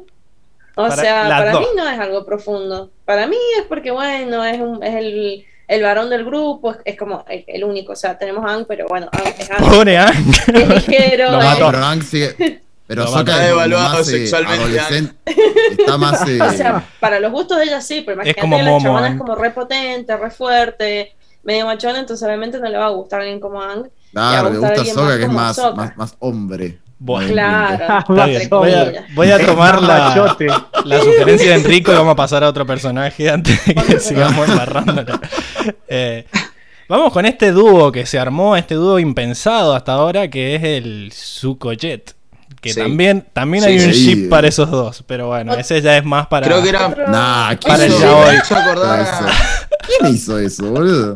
Y cuando la gente que mira dibujitos animados eh, arma fanfics, arma ships, Te arma todo lo Sí, no, que quieras. Así Te que sorprendería con decirte que hay un ship de Zuko y Yang y fan No. Bueno, te, la- te la entiendo un poco más, pero es Sí, Zuko y Jet. Zuko y Jet. y bueno, pero y si en este momento, en este capítulo son culo y calzón, Enrico, eh, vos tenés que decirnos esto. ¿Qué, qué pasó con Sí, Zuko y Jet? sí. Llevan a cabo un, un golpe de estado ahí en Claro. un barquito. a mí Comandan me un enc- golpe de estado. Me encanta, a mí me encanta el dúo, aparte de que Jet me parece un personajazo, tipo, ya como lo presentan, cómo aparece, me parece re canchero, este, la vuelta de Jet es increíble, y los une un, los une una misión común, pero sin embargo son bien diferentes. Eh, Jet, eh, por un lado, vamos a entender de que, o sea, vamos a suponer ciertas cosas de su pasado, de que medio que lo habrán visto como un traidor o no, porque se quedó solamente con, con Smellerby y Longshot. nos olvidamos de toda su tribu de golpe. Y de alguna manera están está yendo a Basing C como refugiados, quiere hacer una nueva vida. Y sin embargo tiene esta, esta cosa que le quedó de justiciero social, ¿no? Este, sigue en contra no solo de la Nación del Fuego, sino en este caso, por eso digo de lo de justicia social, sino también del capitán del barco, que dice, bueno, este se queda con toda la comida y nosotros nos da las obras más inmundas. Y, y este Rata espíritu inmunda. medio revolucionario. Me olvidé, me olvidé de ponerlo durante el, durante el resumen. Por, me proseguir. parece que, parece que este, este espíritu, ¿no? De, como de justiciero, es como lo que, lo que lo levanta a Zuko, que la verdad es que creo que son porque son muy diferentes uno Para del mí, otro, todo lo contrario. in- Son muy parecidos, son iguales. Los dos son como. han, tenido, han tenido crianzas totalmente Pero él- distintas. pero Zuko eso no lo sabe. Porque se siente un. No lo sabe, pero por eso digo yo, de- o sea, desde nuestro lugar terciario, vemos que son dos personajes con creencias muy distintas. Jet está en un espíritu más Robin Hood. Zuko, la realidad es que si bien tiene esta cosa medio de Robin Hood que pelea constantemente estos dos lados suyos, me parece que pega más por el lado de que él se siente un plebeyo que está comiendo sobras y, y le, y le va el lado de Jet, pero por conveniencia más que nada. Este, si él estuviese en el primera clase comiendo, la verdad es que no se sumaría a esta idea Pero- revolucionaria de Jet. Yo acá te creo de que el chabón tiene hambre y quiere comer pollito, pero eh, ya vinimos de un capítulo en el que el chabón se paró ante las injusticias. O sea, el chabón fue y cada vez que los pesados estos del, del reino tierra iban y se metían con la familia, él se metía e incluso se puso a pelear para salvar al pibito. Entonces, como que ya los hemos visto a los dos luchar por causas nobles, digamos. Y me parece que Mm. tienen esto también los dos de que son muy tercos y muy de ir a los bifes rápido, como que eh, tienen esto de que se enojan y van y hacen algo al respecto. Y es algo que no me había puesto a pensar hasta este capítulo, de decir, loco, son tal para cual. O sea, ese dúo estaba destinado a nacer. Todo lo contrario a So- a Sokka, que como que para Sokka el fin no justifica los medios. Y acá estos dos son, sí, vamos y robémosle la comida y démosle a la gente y ya fue.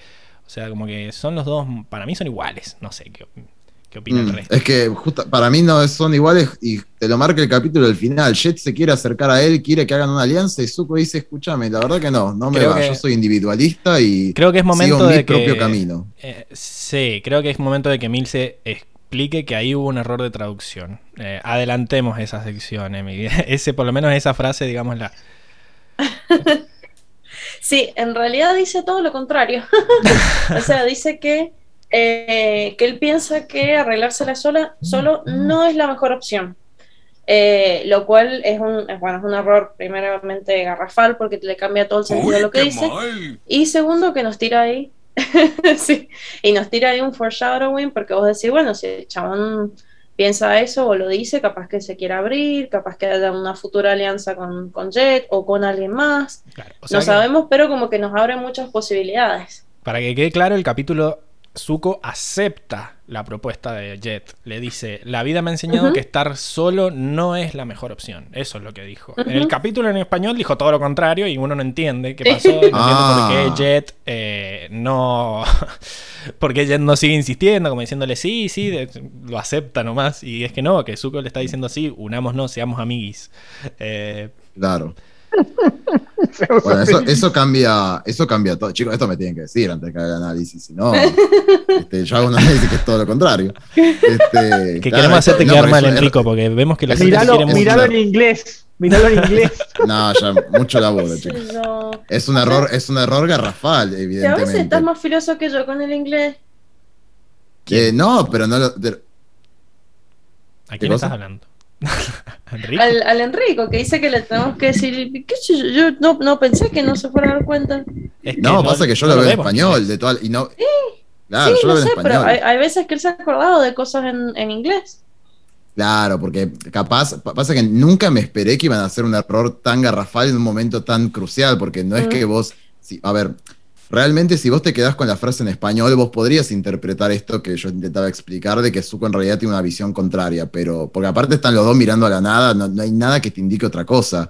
Eh, pero en realidad, si dijeron lo- totalmente lo opuesto que es lo que ustedes dicen, la realidad es que es un error garrafal de la serie, Obvio. porque te indican una, Sí. una mirada de Zuko totalmente distinta, eh, que lo acerca justo mucho más a Jet y, y que suma mucho más al desarrollo de su personaje, de todo lo que estuvo atravesando él solo, en Zuko solitario y demás.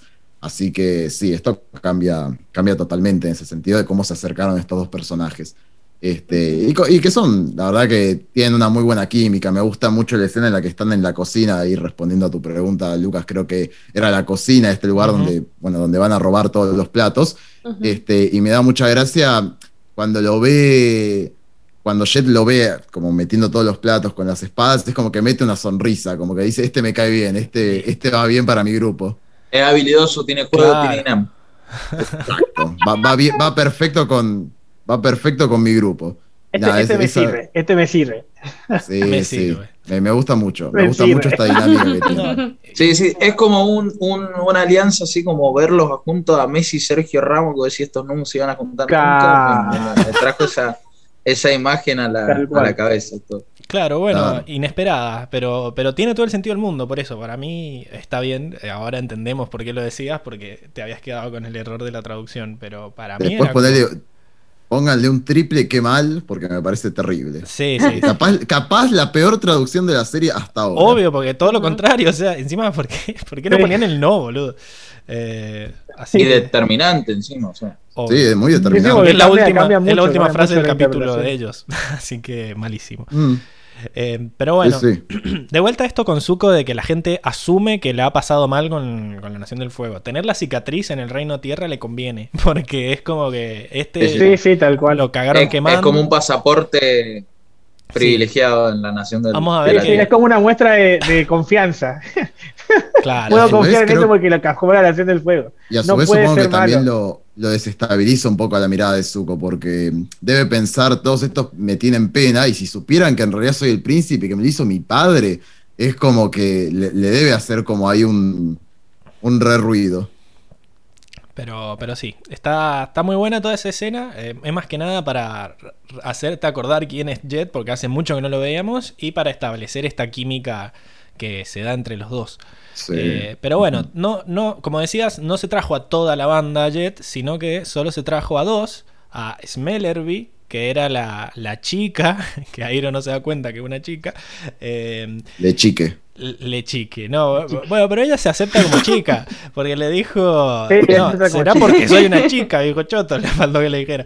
Eh, y vemos Sí, que... a Airo le falló la perspectiva de género. Sí, Eso sí. Es que Lo que pasa Se es la que llevó a Airo es una persona Es de otro mayor. tiempo. Es de otra era. Era- es muy boomer, Airo. El, el generación. pelo corto dice chico, pelo largo, chica. Es muy boomer el sí. tipo. Quizá- Igual, bueno, lo mismo vimos con el tema de la muñeca que le mandó azul, o sea, una Claro, muñequita, ya. una, Claro. una muñequita de la pendeja pirómana, o sea, no, no, no, no tiene.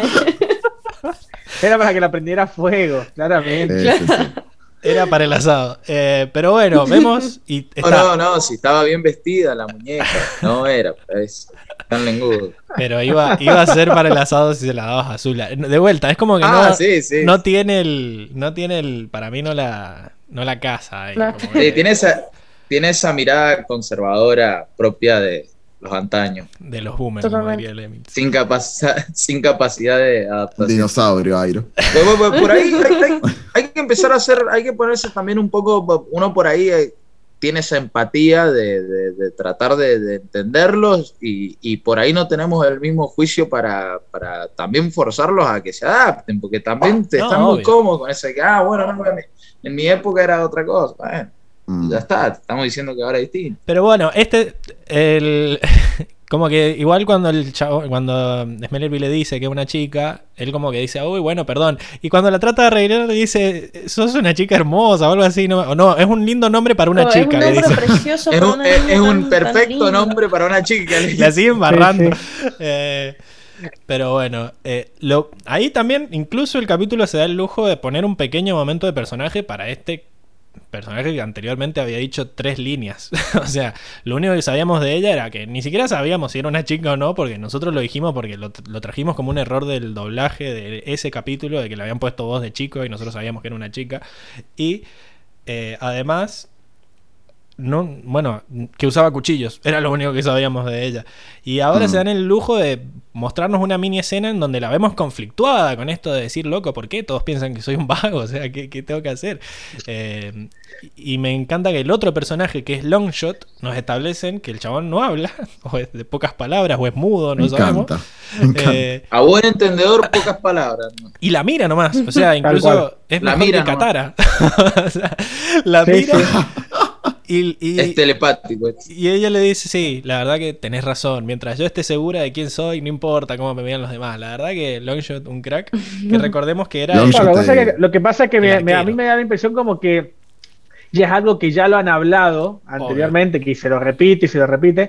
Es como que diciendo sí, ya sé, y le repite todo lo que, les- lo, lo que él le vive diciendo a ella, ¿no? Entonces como que es esa complicidad y como que ya se conocen hace, hace mucho tiempo ya. Me da la impresión, sí, ¿no? sí. Esa, conocen ya refleja mucho eso, loco. tiempo. Estoy de acuerdo con el Diego de que fue son miradas como diciendo como cuando da jugada de memoria. Como no sé, Exacto, que- que- jugada de Exacto, la memoria. jugada de memoria, tal cual. Eh.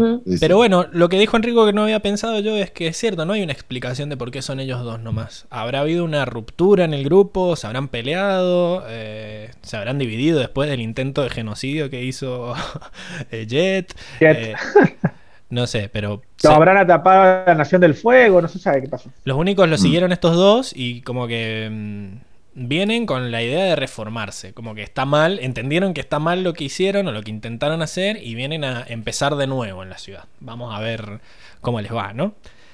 Y bueno, y de Mm. Airo, de Airo ya dijimos esto, que era como que no, no casaba, que era una chica y que la embarró. Y no sé si tenés algo más para decir de Airo, Lucas. No, no, hace un, un personaje muy, muy secundario. Hay- Mm.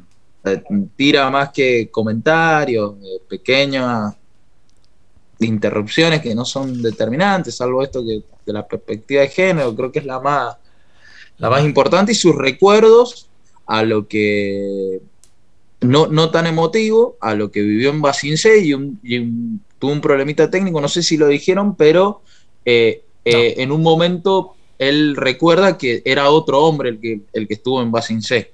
la última vez Mm, que estuvo. claro. Ya no es la- el mismo. Y otra frase importante es que él es creyente de las, de las Las segundas, oportunidades, oportunidades. y lo mira al príncipe. No sé si Sí, como diciéndole, en alusión a algo o no.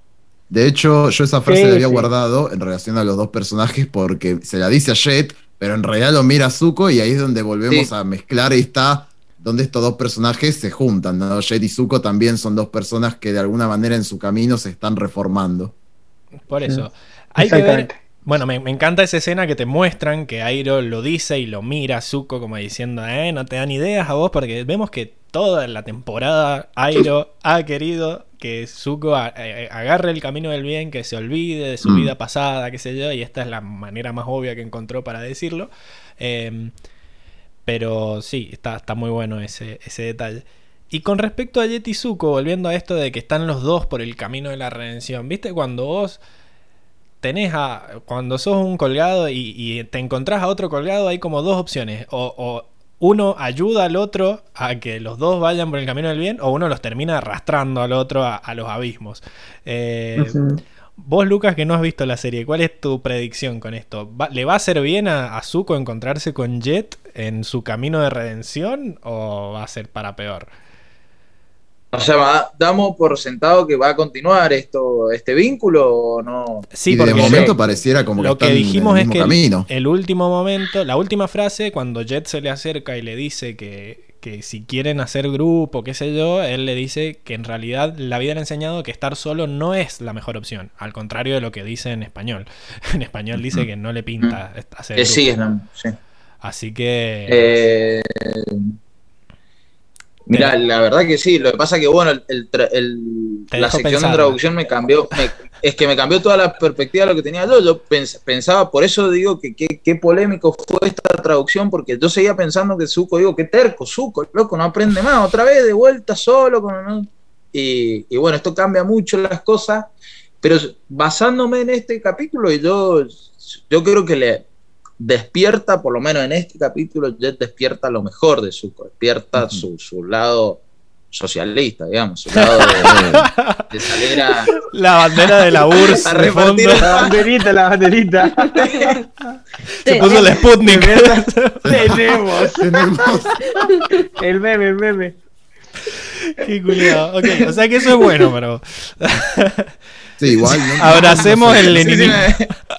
Nunca nos olvidemos de algo importante. Eh, más allá de que ellos están ahora como queriendo salir, siguen teniendo crianzas muy distintas. Estás como, vamos a ponerlo desde un punto de vista, eh, Zuko es el príncipe de la Nación del Fuego y Jet es eh, casi como si yo te dijera un nazi con los judíos, o sea, los detesta los de la Nación del Fuego, o sea, es muy picante la crianza que tienen. O sea, hay que ver cómo se sigue desarrollando esa relación. Sí, por eso. Yo Sí, creo que yo, cal- calculo sí. que se basa mucho se en basa en empatía. no saber que, que Zuko es, es de la Nación del Y Fuego. de creer que lo han Creo quemado. que toda relación es esa, exacto. Yo creo que esa relación se basa en eso nomás. En cuanto, en cuanto Jet seguramente sepa quién es Zuko, eh, no le va a pintar hacer dúo con él. Sí, sí. O sea, es así, ¿no? Muy, bastante obvio. No sé qué iba a decir Lucas.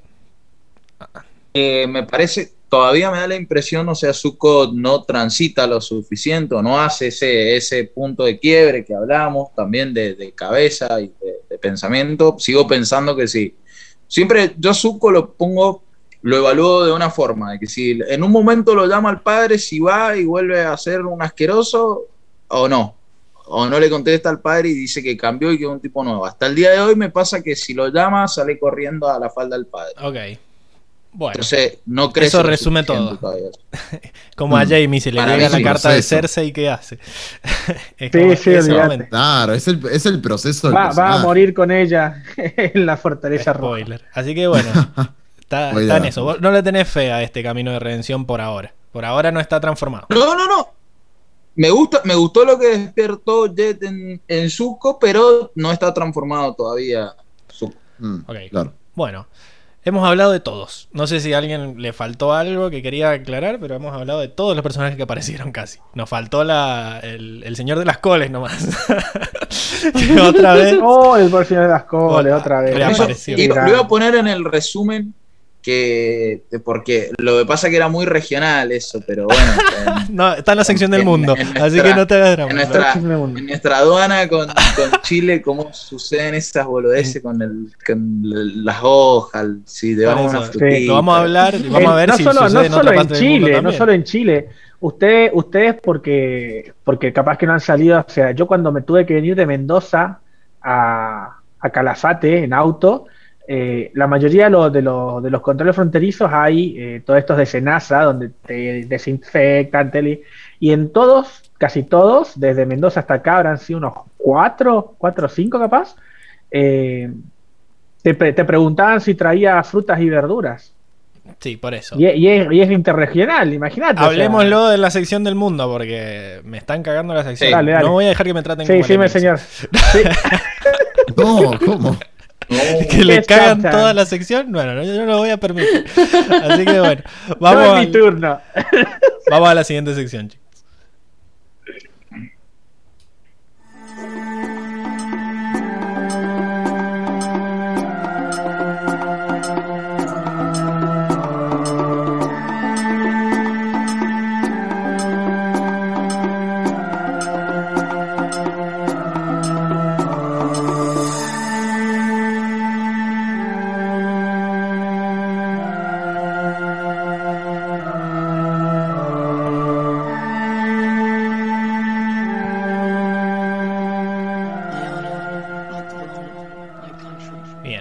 Vuelta entonces en la sección del mundo en donde analizamos los pequeños detalles que nos muestra el capítulo acerca de qué tan parecido o qué tan diferente es el mundo en donde transcurre la serie con relación al nuestro.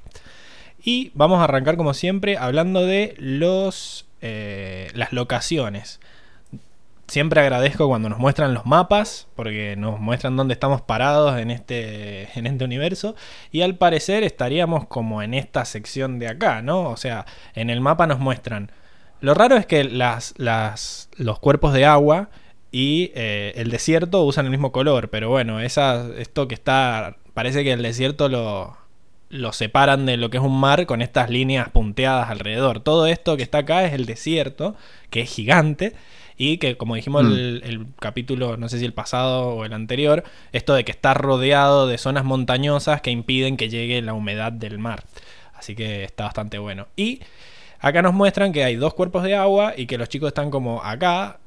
Se ve el paso de la serpiente. Y, y del otro lado se ve Basin C con las paredes gigantes, ¿no? Y, y vemos que también es ta- casi tan grande como el desierto, así que debe ser una pequeña ciudad. Eh, eso es lo que, lo que se Un, ve en un de- detallito que se ve es que tiene como, como doble muro, parece, ¿no? Hay un muro exterior gigante y hay otro, un- uno más chiquito, como que tiene dos protecciones básicas. Por eso debe ser también una, una Como ciudad que- impenetrable. Como Winterfell, claro, ahí. Tiene, que Sí, tiene, doble como- tiene un doble anillo de protección.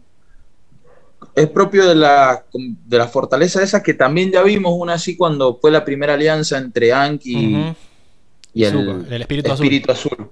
El espíritu Que azul. tenían que ir pasando esas, esas barreras. Pero bueno, acá parece que son, hay bastante más distancia entre una No, barrera sí, y sí, otra. mucho más grande. Sí. Así que veremos Y más, más grande. cómo se compartan cuando eventualmente lleguemos, ¿no? Bueno, después la primera locación que vemos es el tema de el paso de la serpiente, ¿no? Que es un pedazo Oh, de hermoso. tierra eh, ínfimo que separa los dos mares. ¿Y alguien Mm. sabe eh, si existen estas cosas en la vida real? ¿Cómo se llaman? ¿O es algo ¿No era más? istmo o una cosa así? Muy bien, es un istmo, que viene del griego istmo, que quiere decir cuello. ¿Ok? Entonces, un istmo es una franja estrecha de tierra que une a través del mar dos áreas mayores de tierra. O sea, como que hay dos pedazos de tierra grandes separados por un pequeño eh, pedacito de tierra. en general, con orillas a ambos lados. Y la mayoría de los istmos en nuestro mundo están surcados por canales, construidos con la finalidad de acortar grandes recorridos en las rutas marítimas, abriendo paso directo entre los mares que el istmo separa. O sea, esto les tiene que decir que me digan dos istmos famosos del mundo. eh, Ah, sabiendo que hay el estrecho canal. de Bering. No. Ah, El no. estrecho de Bering no, No, es mismo porque es un pedacito, es un pedacito de agua que separa dos tierras. Tiene que estar unido por el estrecho es Ah, lo es al como revés, ahora. digamos. Claro, el estrecho es como está ahora que no está el paso. Ah.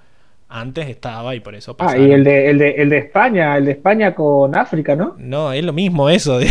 Es un pedacito ¿Lo de mismo? agua que separa dos tierras. Acá tiene que ser un pedacito de tierra que separa dos tierras grandes. Que hay un canal. No ¿Dónde te- hay un no. canal?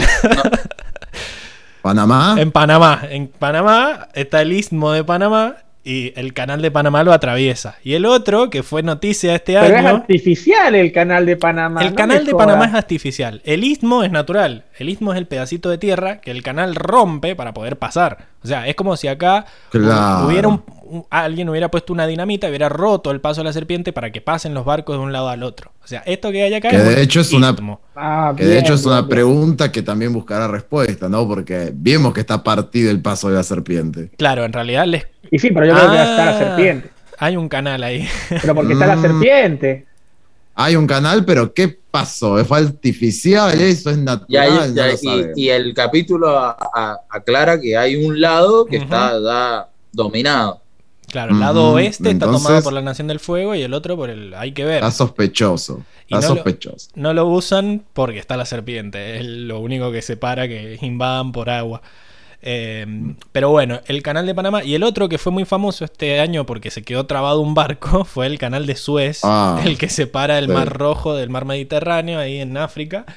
Y bueno, ahí también es el istmo de Suez que está roto por el canal de Panamá. O sea que por más eh, inverosímil que se vea esto, eh, en realidad en nuestro mundo existen. Quizás no tan exagerados, pero hay pequeños istmos. Eh, en Mm. particular, este se basa en uno que se llama la Coupé, que es un istmo que une eh, Great Sark y Little Sark, que son dos islas del Canal de la Mancha, ahí entre Inglaterra y Francia, ¿no?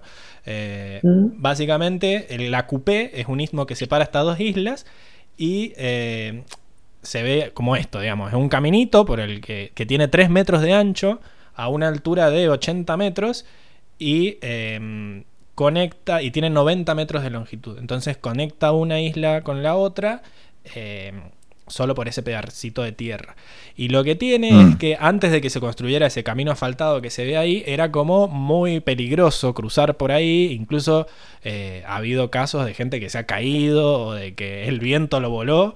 Eh, Así que es como que había incluso rumores de que estaba eh, embrujada. Por eso yo creo que se han, se han basado mucho en este, en este cruce en particular. Que el abandonar toda esperanza debe ser una referencia a eso, como que está- los espíritus chocarreros te empujan si cruzas. Eh, Está bueno que, que se llame el paso de la serpiente y que uno flashee que es por lo angosto que es. Sí. Y la realidad es que también hay una serpiente. Exacto, exacto, exacto. Qué trucas. Fue lo primero, lo primero que, lo, que- lo primero que pensás es que el paso de la serpiente por la forma, tal cual fue lo primero Claro. que yo pensé. Sí, Y hacen un chiste con eso, aparte de lo angosto. Dice, pensé que iba a ser Sí. un camino angosto y, y, y es angosto. y Claro, no sé qué esperaba el otro. Eso cae. Que Sí, sí. Así que bueno. Después tenemos la, la estación de retiro, como diría el Lucas, que es esta bahía. que está claramente está pensado para que uno evoque en toda la burocracia que tiene que pasar a lo largo de cuando intenta pasar de un país a otro en- antes de querer Sí, viajar. Pero vemos que es esta, es como una cueva, ¿no? Que tiene una entrada por arriba por donde entra la luz y, y que está oculta de la Nación del Fuego, por eso no, no ha sido atacada.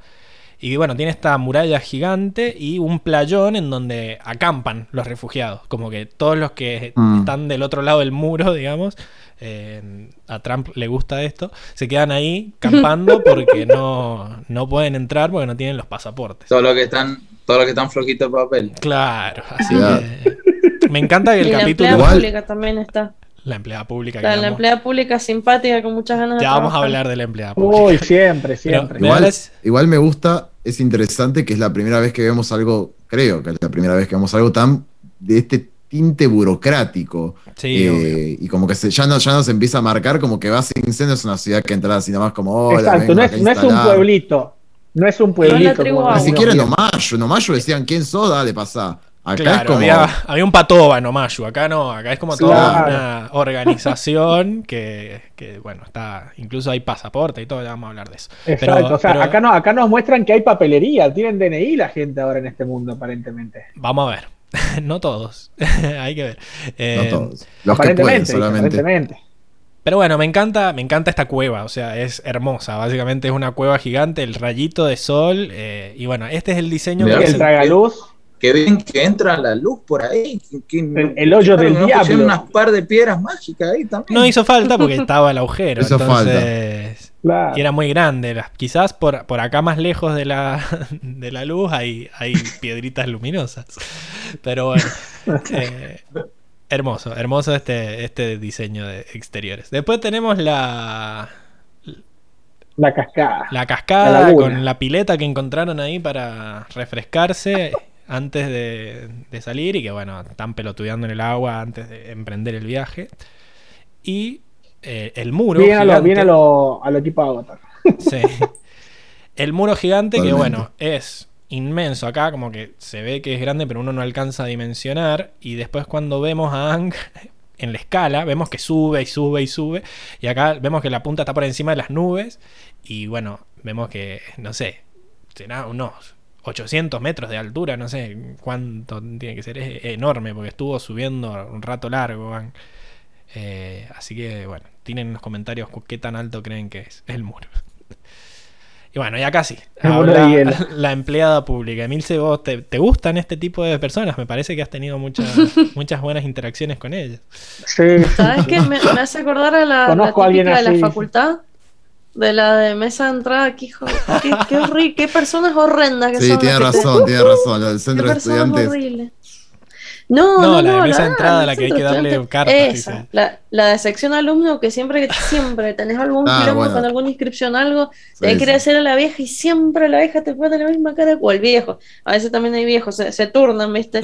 Pero siempre la misma cara de culo, la misma mala disposición. así, oh, La nuestra jugaba al solitario nomás. O sea, era como que no sabíamos bien qué hacía. No sé si vos la viste, Lucas, la vieja esa que estaba siempre sentada ahí. Siempre que la veías estaba jugando al Spider Sí. solitario del Windows 7. Terrible.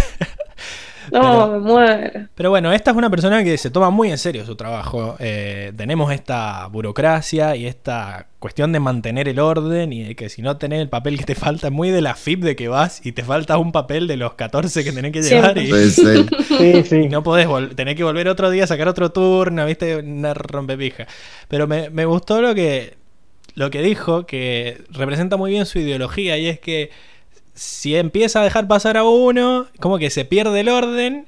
Y si se pierde el orden, es como que hay caos, digamos, como que no. Mm, Se pierde la civilización, reino. algo así. muy del reino la, tierra. la civilización, sí. Muy de. Hay gente como que vive, o sea, como que vos decís, bueno, pero me falta un papel, loco. que Ese papel lo pidieron para algo, como que en su momento tenía una importancia. Que yo de alguna u otra manera te lo estoy eh, mostrando, que estoy cumpliendo ese requisito. O sea, no me está dejando pasar porque falta el papel, no porque no cumplo el requisito, ¿me entendés? Como que se ponen a ver la letra chica y, y es eso, es como que viven para su trabajo. Yo siento que estas personas son así, como que eh, es parte de su trabajo. Yo creo que el momento en que se jubilen se mueren directamente, porque Mm. eh, tienen como esa mentalidad. No sé si opinan lo mismo. Eh, pero bueno. Sí. Sí, lo, lo que pasa es que también es, es como un mal necesario, porque tiene razón en lo que dice. Si, si los dejo, si, si yo me enternezco y, y te dejo pasar porque es por cualquier motivo que sea, tengo que dejar pasar al que sea. Pero de cuando le pusieron el pa, el documento muy oficial, dijo, Pero- es un documento tan No, oficial que ahí sí se pasó las reglas. No, no, Por el culo, porque- ahí, bueno, pero Ahí dejó pasar vez, al mono eh, Lazarillo, a los cuatro empleados, porque era un documento oficial, ¿me entendés?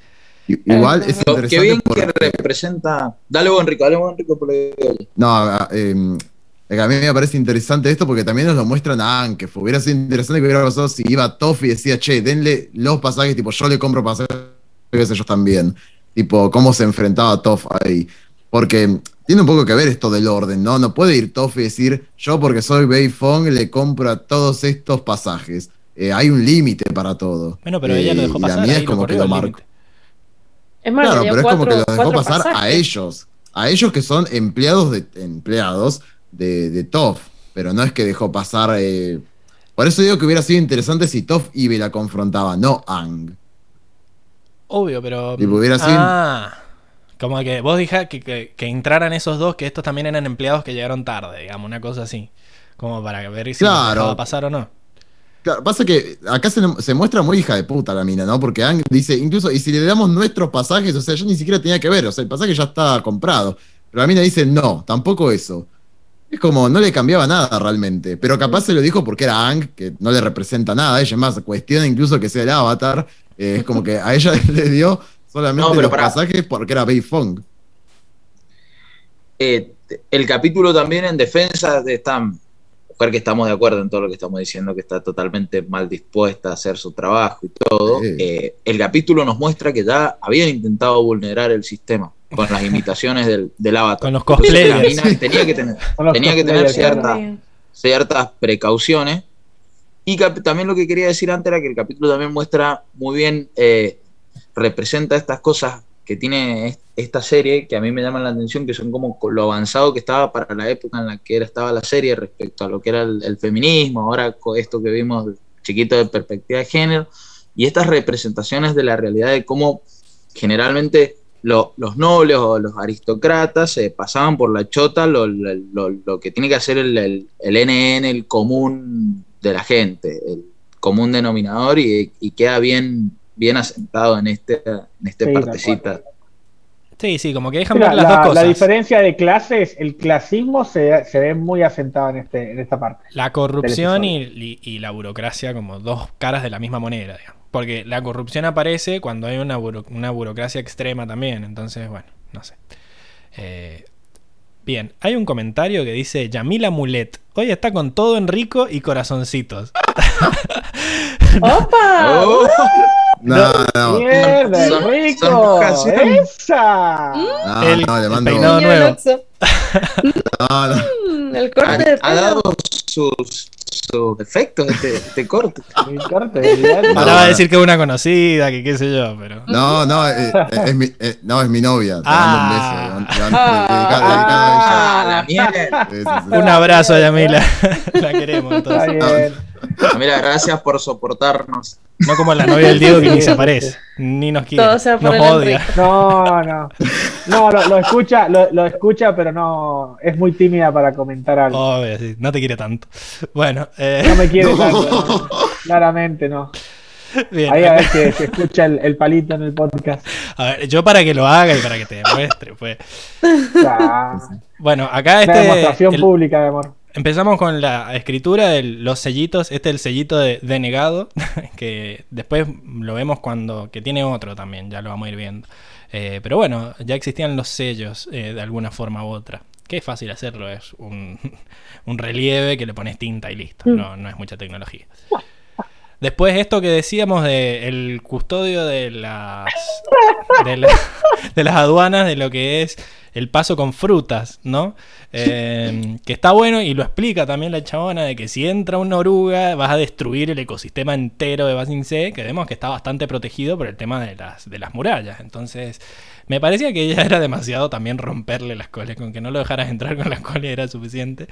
Eh, pero bueno, digo El, para... el chi- el chiste de, de la destrucción de Cole siempre, Sí, siempre está sí, presente en el, esta serie. el- running sí. gag. Y bueno, y vuelve también el, Claro. el oso ornitorrinco.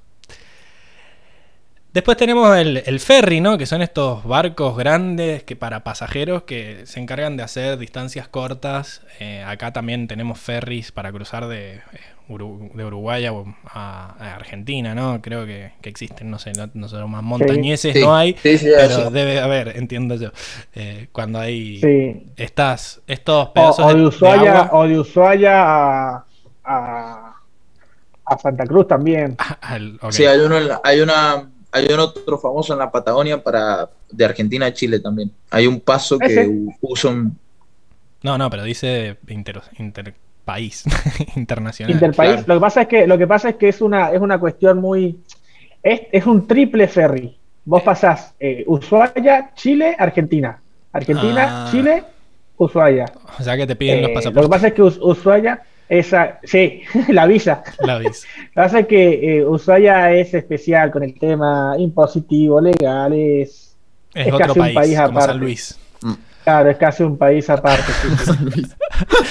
Bueno, volviendo a más allá de lo que es un ferry o no, eh, el la arquitectura del barco, o sea, la construcción es bastante diferente porque tienen eh, el armazón solamente de metal y el resto son puras maderas, así que muy diferente a los barcos que vemos de la Nación del Fuego, que son puramente metal. Y me llama la atención que este barco, no sé si se alcanza a ver acá, tiene como un... Debe tener un motor, porque tenía una... No me sale, ¿cómo se llama? ¿Cómo se llama esa cosa, esa Eh, ruedita hélice. que gira? Una hélice. Hélice. Pero Turbina. es. Turbina. ¿es una turbina o es una hélice? Porque las hélices son las que giran horizontalmente. Lo que pasa es que me digamos. Me Esta- parece que la, la, la hélice es una parte de la turbina.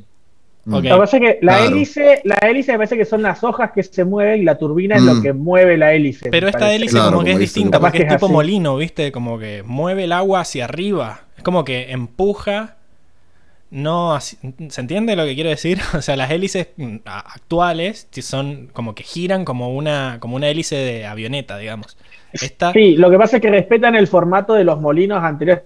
Hace muchos años los, los molinos de agua que Ujú. estaban sobre los ríos claro, utilizaban eso, eran, son paletas gigantes que se mueven con el agua. Esto como vendría siendo lo contrario, sino que la paleta mueve el agua. Solamente que eh, han respetado eh, la era que, que está pla- plasmada la serie y usan un, como una, un modelo muy antiguo de hélice, que sería... así, Bueno, ¿no? pero tiene que tener un motor esto. Qué porque buen si no, detalle. No, es que el agua mueve detalle. la hélice, sino que el- la hélice mueve el agua, como decís vos. O sea, tiene que haber un motor en Claro, algún el problema, el problema es que no se ve que tenga, que tenga humo ni nada, o sea que uno tiene un motor al menos Capaz- por Un chabón pedaleando. Capaz están los resqueados ahí Hasta ahí, metiéndole remando Ah. así. con la manivela. Ay, no. O- ¿Te arrepentiste, Ya, Lucas? no, no, usa energía solar, no sé, iba a decir. No, y ya está raro. Demasiado avanzado para ¿Pero qué Necesita tiene que ver, boludo? Si la energía. Pero energía solar para transformarla en, en mecánica es mucho, me parece. En este Claro. mundo no, ni en pedo. A lo sumo Claro, para tiene suerte- maestros agua, como los de la tribu Puede del- haber del agua del norte. ¿eh? maestros agua prisioneros ahí, no sé. Bueno, no sé. Ca- eh, Capaz que- la hélice está hecha de piedra o algo así que la puedan manobrar maestros tierra. Ah, para Ah, girarla. es buena, Bueno, Claro. es buena. Me gusta, me Un gusta. hechicero lo hizo. Bien, esa es la. la- Inchequea- inchequeable. Inchequeable. No tengo, no tengo pruebas, pero tampoco Bueno, dudas. acá vemos la columna de humo gigante del barco de la, de la Nación eh. del Fuego, que claramente dice que es esto es. Combustión, y esa es combustión que ama nuestro Y planeta. su fidelidad a la combustión Claro, Sí, sí. contaminante. para más. Bien, pro. Calentamiento global. Le chupa un huevo el calentamiento. global. Es Eh, la nación del Es una antitesla. Bueno, y llegamos a el secreto de la Nación del Fuego, ¿no? Que es este taladro gigante, ¿no? Que ya esto sí es un salto impresionante en lo que es tecnología. O sea, estamos llegando a algo que en nuestro mundo no está, o por lo menos no de estas proporciones, ¿no? Que, bueno, ¿Cómo que no? pero fíjate lo que... Mirá los tanques que tiene al lado, que son tanques que ya vimos. Eh, ¿Vos, vos has visto, ¿Vos has visto lo que son los lo- las perforadoras claramente no. eh, intermonta- Dame un segundito. Bueno, a- se- Bueno, seguí en este hablando, mundo- seguí hablando, seguí hablando. Pero en este mundo es la primera vez que vemos algo así Pero monstruoso. igual así, o sea, como para... ¿Esto qué tendrá de largo? Unos 3 kilómetros, boludo. No, no sé qué... Sí, yo esto es la mitad del taladro nomás. Bueno, lo que quería llegar a esto, más allá de que en el capítulo que viene vamos a mostrar mejor, porque se llama El taladro, ¿no? Recordemos que en el capítulo del Sí, del Templo del Aire del Norte, habíamos visto que el ingeniero, que no sabíamos cómo se llamaba, estaba diseñando en unos planos eh, lo que sería el, un prototipo de esto, ¿no? Y nos había llamado la atención en su momento y dijimos por algo, la serie le puso la cámara encima de ese plano. eh, y bueno, ahora estamos viendo que otra vez un arma de la Nación del Fuego ha sido construida por este señor, lo cual le agrega más, más gris a su personaje. Y eso. Ya la semana que viene hablaremos mejor del, del taladro. Muy bien. Y Pablo, después- ahí acabo de mandar un link donde se ve lo que yo te estoy hablando. Se llama máquina excavadora de túneles, así de simple. Ok. Y es básicamente con lo que hacen los túneles subterráneos, como por, ej- por ejemplo decirte el del paso del Cristo Redentor, Pero me lo que atraviesa toda una montaña. Ponelo en los comentarios del video o, o digamos, o en el Muy chat. bien. Así lo, lo ven solamente, Porque va a ser un por quilombo. que supuesto, yo ahora después lo, lo pongo. Bueno, no, no, no, era, es solamente personal, solamente para vos, no Ah, para convencerme a por mí, hablador. la audiencia que se caga. Claro, por hablador. Ese-. No, no, la audiencia después lo pongo en sujeto. comentarios, ya lo iba a hacer, pero solo para vos. Bueno, lo otro que quería ver es esta pareja de típicos eh, refugiados, ¿no? Una esposa, un esposo y su bebé. Que los han visto antes. ¿Les suena de algún otro capítulo? Sí, sí, sí, totalmente. Sí. En, su, en Suco Solitario. Muy bien. Era la, era la parejita solitario. A la que les iba a chorear Zuko, pero se detuvo cuando se dio cuenta de que la mujer estaba embarazada. Exacto. Son la representación de la bondad interna de Zuko que la usaron en ese momento como para plantar un límite en su hijaputez de Y, decir, bueno, y la de Ang. también. Todo está conectado. Paralelismos. Sí, sí. Pero sí, sí, paralelismos. Al final las, las embarazadas sí cambian a la gente. Sí, Ah. sí. Cambian a la gente, sí, en tu sí. cara, Emil. Son, son puntos de. No, Sí, yo no dije que no, yo dije que a mí no me gustaban los bebés nomás. A mí no me cambian nada, así que... son ya, puntos de Así que inflexión. ya vas a ver. Como la- el comentario ya, de tía. si no te ya vas a ver cuando tengas tu No. hijo. no quiero tener hijos. Pero bueno, eh, pero sí, son la misma pareja que vimos en Suco Solitario y me, me gusta ese detalle. Y, y yo mirando este capítulo vi que había una tercera chabona que estaba con ellos, que no ponen ni la puse en la imagen, pero es como en alguien, como un extra ahí que nunca habla tampoco y no sé quién es. Pero se, se coló ahí como bueno, está bien. Me hace acordar a los, a los extras de los hippies que no, no decían nada. Se metían unos buenos pasos. Bueno, y acá se nos metemos en el mundo de la EMI porque hay un montón de, de cosplayers de Ang. ¿Vos llegaste? Me encanta. ¿Llegaste a hacer bueno. cosplay alguna vez en tu vida, Emi? Una vez sí. ¿De quién? ¿Hay fotos? Eso te creen. Hay fotos de- fotos. Más contenido Por para el favor. ¿Está Instagram. chequeable? ¿Puede chequear? tenga, abrimos una recompensa por quien tenga fotos No. de la Emil se cosplayando. Voy a, voy Hay a fotos, pero no, no, no están disponibles al, al público. Ya me voy a encargar de conseguir. Bueno, pero decinos de quién fue, por favor. No, no fue de ningún personaje en particular. O sea, fue un cosplay bajo presupuesto en realidad, porque esas cosas son como re. eh, si las querés hacer bien, las- tenés que gastarte mucha plata. O sea, es muy complejo. Les Eh, habilitamos a la audiencia el cafecito para que se pueda comprar un- un, cosplay con todas las letras. Tenemos el Instagram la semana que viene el cafecito para. no, Con los primeros ah, cafecitos y aparte, hacemos la es- transmisión de cosplay y la Emilce de, vestida de Katara. Para que de cumpla sus sueños de un cosplay con todas las letras. No, igual lo cumplí, eh, lo, lo cumplí, ¿sabes? Pasa Ah, que bien. no era, a ver, no era ningún, ningún personaje en particular. Eh... me da vergüenza hacerlo. De- de- Bueno, Bueno, salgamos fui de ahí, si querés. japonesa. No, fui, fui de de colegiala japonesa, básicamente. Ah. Tenía un vestido, Ah, en ese momento estaba flaca, así que... eh, Me equivoqué, botón. Era este. eh, Quedé como un tenía pajero. un, ve- un vestido que era como muy tipo Sailor Moon. Cuando, cuando iban al, al colegio me calcé unos mocasines, así unas medias, eh, me hice dos colitas y bueno, ya fue, salió Era colegio una- la japonesa. Una mezcolanza de todo, era como lo que. Sí, sí. Sí, sí, pero Algo- estaba se convincente. hizo lo que se pudo. Se hizo lo que se No, pudo. pero estaba convincente, estaba convincente. Bueno, acá también tenemos ¿Pasaste como. a ver al dormilón después de eso? No. ¿Cómo? Basta, chicos. ¿Qué dijo? No sé. ¿Qué Ignorémoslo.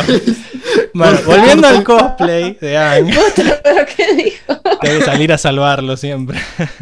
sabes que tenés que, tenés que incorporar. Salir a taparlo con diarios. ¿Pero qué dijo? Vas a tener que ver el No, capítulo. Pero bueno, la vemos que acá también. Tenés que poner, tenés que poner un pip. Sí, no, es que soy muy lento, voy a tardar mucho en poner. Acá también vemos que estamos los, bueno, estamos como con la Emi que tienen el cosplay pobre, digamos, o hay otros más más detallados, hay uno que tiene incluso el planeador, todo, así que están como a diferentes niveles. Ese, ese para mí es el mejorcito. ¿eh? Sí, sí, ese Está- casi pasó. Está bien producido ese. Ese casi Y el que está pasa. sentado también estaba, está pasable, digamos. Hay uno que tiene ropa verde, que le robó las cortinas a la tía, bueno. Y el que, el, mí- el- el que estaba lavando con el nenito, o sea, ¿qué era eso? Ahora, eh, era, muy, era muy fácil probarlo. digamos. Gracias a que no hay maestro aire, era muy, era, es muy fácil Es que Para mí, el del sí, sí. planeador, el del planeador no pasó porque le dijeron, antes de pasar, haceme, Haceme una vuelta. Claro, ya que tenés volame. el planeador, volame un poco. Y bueno, pero a esto no se lo pidieron. Un hechicero lo hizo. Ahí, ahí vemos claramente la, la mala predisposición de la- claro. de la, Claro. Bueno, hay uno negrito incluso que también, no sé, se habrá salido de la, de la tribu agua, ese llegó muy lejos. O, o un error del dibujante, pero bueno. Eh, volvemos también a los métodos de iluminación, la sección preferida de Lucas, que bueno, acá arriba del... arriba del bote tenemos un chabón que es una especie de sereno, ¿no? Eh, que tiene una lámpara. Mm. Y que debe ser fuego eso. Así que. Lo cual es bastante peligroso arriba de un barco de madera. Eh, pero bueno, debe estar preparado para extinguir el fuego rápidamente si pasa algo mal. Y bueno, tenemos la, la cocina, que también hay lámparas, parece, iluminadas por fuego. Y eh, vemos que hay pollos colgando, en esto de que ya habíamos visto que hay pollo. No es un pollo chancho, aunque quizás sí, porque no tiene la cabeza. Quizás es un Exacto. pollo chancho como, como vimos antes. Sí, Eh, y fíjate que hay algunos más gorditos que otros, así que Sí, sí. capaz que Fija sí. que es pollo chancho. no tengo pruebas, pero tampoco dudes. Inchequeable, Tampoco pero es dudas. pollo chancho. Porque yo digo. Eh, bueno, y volvemos a la, a la sección de ver qué carajo dicen los caracteres chinos. El pasaporte de Toff dice pasaporte de primera clase del Reino Tierra y el nombre, Toff Beifong. Ahí vemos que tiene el simbolito de- del Reino Tierra, que es esta monedita. Y también, mucho más grande, tiene el, el- El el jabalí volador dorado de los Beifong, ¿no? Como que es más importante que sea un Beifong a que sea del De Reino la Tierra. nación del, de la- del reino no- nos recuerda también de que es la primera que tiene apellido, por lo menos la única que nos ha dicho su apellido, o sea, eh, Mm.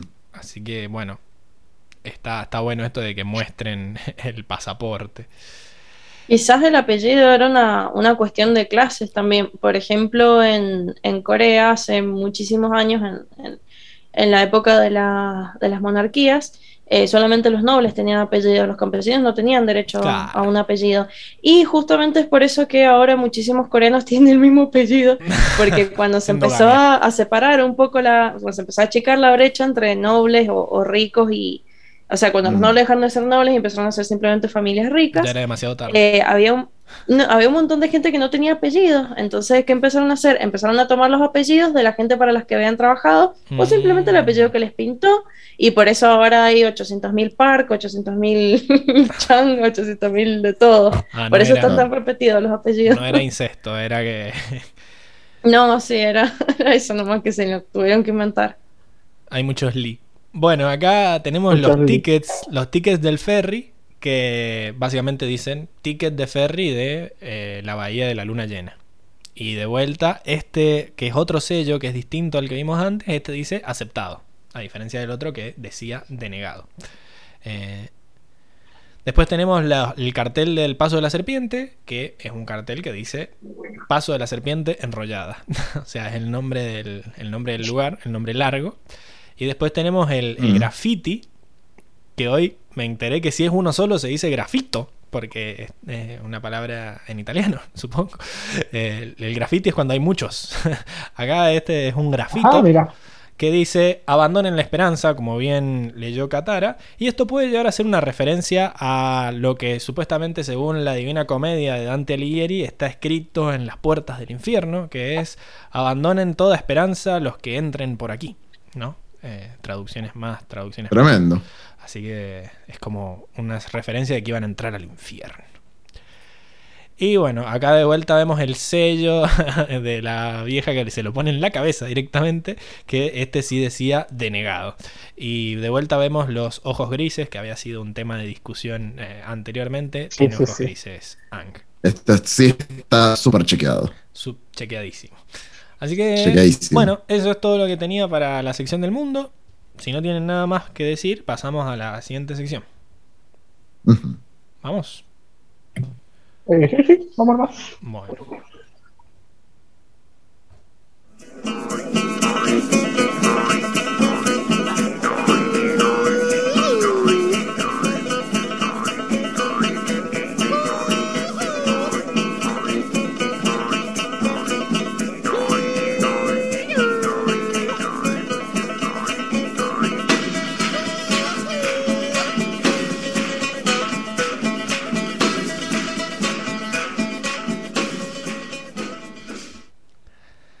Se está perdiendo la costumbre de bailar y no me gusta. Así que para la próxima más vale que bailen todos en la cortina. ¡Eh! Yo No.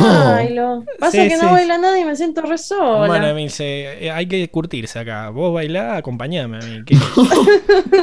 Estamos en la sección de... tiro un- unos Bueno, pasos ahí, pero Está bien, nadie Voy a me dejar la cortina para que vean lo ortiva que son todos.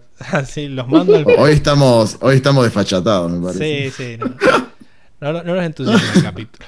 Pero bueno, vamos a hablar de la sección de animales, obviamente. Y hay un solo animal, además del oso ornitorrinco que ya vimos, que es el esta bicha. Que en realidad, para no hacerlos hablar boludeces, no es una. No es una, una mezcla de varios animales. Es un. Es básicamente una serpiente mitológica. Eh, es una serpiente de 100 pies de largo que está cubierta de escamas verdes, azules y violetas. También cuenta con brillantes ojos rojos y una lengua larga y serpenteante que, a diferencia de las víboras o serpientes de verdad, eh, no está partida en dos, no está bifurcada. Eh, no tiene una lengua bífida. Cuenta con dos barbillas largas y delgadas y un conjunto de dientes pequeños y blancos afilados. Las aletas sobresalen de su lado y la cabeza. Yo durante todo este tiempo creí, o cuando no era tan fan, cuando lo vi la primera vez, digamos, que este bicho era el mismo que el de las guerreras Kiyoshi. Pensé que era un, como que era un comeback, digamos. Como así como había vuelto Suki, había vuelto el, el Unagi. Pero acá no, son dos bichos distintos. Eh, y es Mm. más, Soka en un momento menciona, le dice a Suki que ella es la experta en bichos marinos gigantes. Así que que, le dijera algo. Eh, bueno, acá vemos que, que no, que son, to- son dos bichos totalmente distintos. El Unagi es negro y esta otra es verde. Y, y el Unagi largaba agua. No vimos que está. Sí, no, y no tenía lengua así larga como esta. Pero igual era, era igual de forrita también. Se lo quiso comer a Ang. eh, son los dos bastante. Así que quiero ahora. Quiero este match entre el, el Unagi y la serpiente. A ver quién gana. Yo creo que se come un poco los mocos esta serpiente. Le hicieron mierda en dos minutos. No sé si era que estaba peleando contra ya dos maestros agua más, más fuertes que cuando se encontraron. Sí, yo creo, yo creo que fue eso también. Yo creo que fue eso también. Pero bueno, y acá tengo diseños de la cabeza del bicho este, en donde si la vemos de frente no la favorece. ¿Viste esas personas que de perfil, como Julio Iglesias, andan, andan mucho mejor? Bueno, de frente tiene una cara de ñoqui terrible eh, con- y con la boca cerrada encima, impresionante. Eh, pero bueno, eh, de perfil ya, esa- esta es la foto, la foto de Facebook versus la foto del DNI, ¿no? Claro, La foto de Instagram.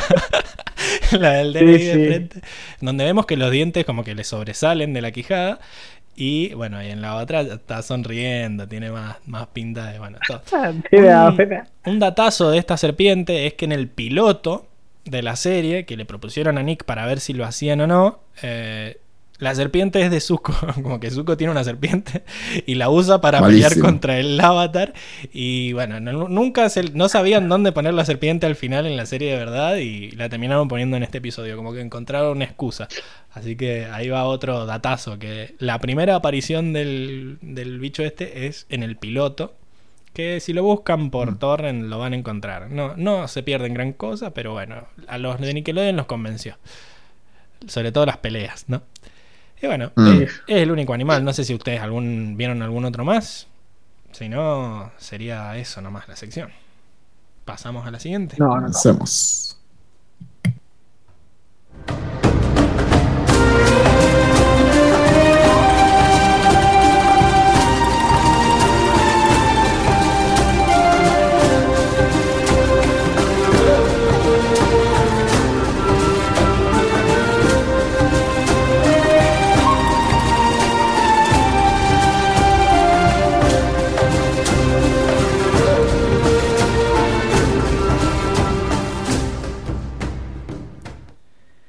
Y estamos de vuelta entonces con la sección de traducciones. Ahora ya estoy más contento porque forzados o no, bailaron un poquito más.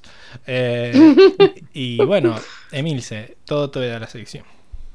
Buenísimo. Bien, eh, abrimos la sección con esta frase. Nos dicen desesperados. ¿Quién la dijo? Toca. No sé. Sokka, muy bien. Ok, Sokka. Muy bien. ¿Cómo que no sé? Muy bien, Diego. Me- Menos mal que alguien mantiene ahí la, la compostura, porque si fuera por el Pablo. Un desastre. Eh, No. Nos dicen desesperado, dijo Soca. Eh, ¿En qué contexto Quedó medio dijo? raro. Porque no me acuerdo. Ah, muy bien. Cuando ¿eh? paso de la serpiente. Claro, cuando estaban hablando con eh, esta pareja de refugiados y la chica que no pinchaba ni cortaba, eh, y le dijeron que ellos iban a ir eh, a Sing Seo por el paso de la serpiente, y estas personas le dijeron, pero el paso de la serpiente era peligroso, por ahí solo va la gente desesperada. Ah, Eh, a lo que Soka le responde, nos dicen desesperados. ok. En realidad, lo que Soka quiso decir es, bueno, sí, es que estamos desesperados. Esa fue Mm. la, la- la idea. Eh, así que bueno, qué mal porque, o sea, se entiende, sí, obvio que están desesperados, pero no, no tiene sentido, nos dicen desesperados, ¿cómo? Es que ¿Qué podría haber ver? sido No. como nuestro primer nombre es Desesperados o una cosa así, ¿verdad? Eh, algo como. No, no creo que haga falta como irse tan, tanto, cam- cambiar tanto ahí eh, la forma. Aunque hubiera dicho estamos desesperados, eh, era suficiente. O como, bueno, eh, estamos desesperados. Eh, pero nos dicen desesperados, o sea, nada que ver. Uy, qué mal. Poneme el que más. Queda raro. Queda raro. Sí, ahí está.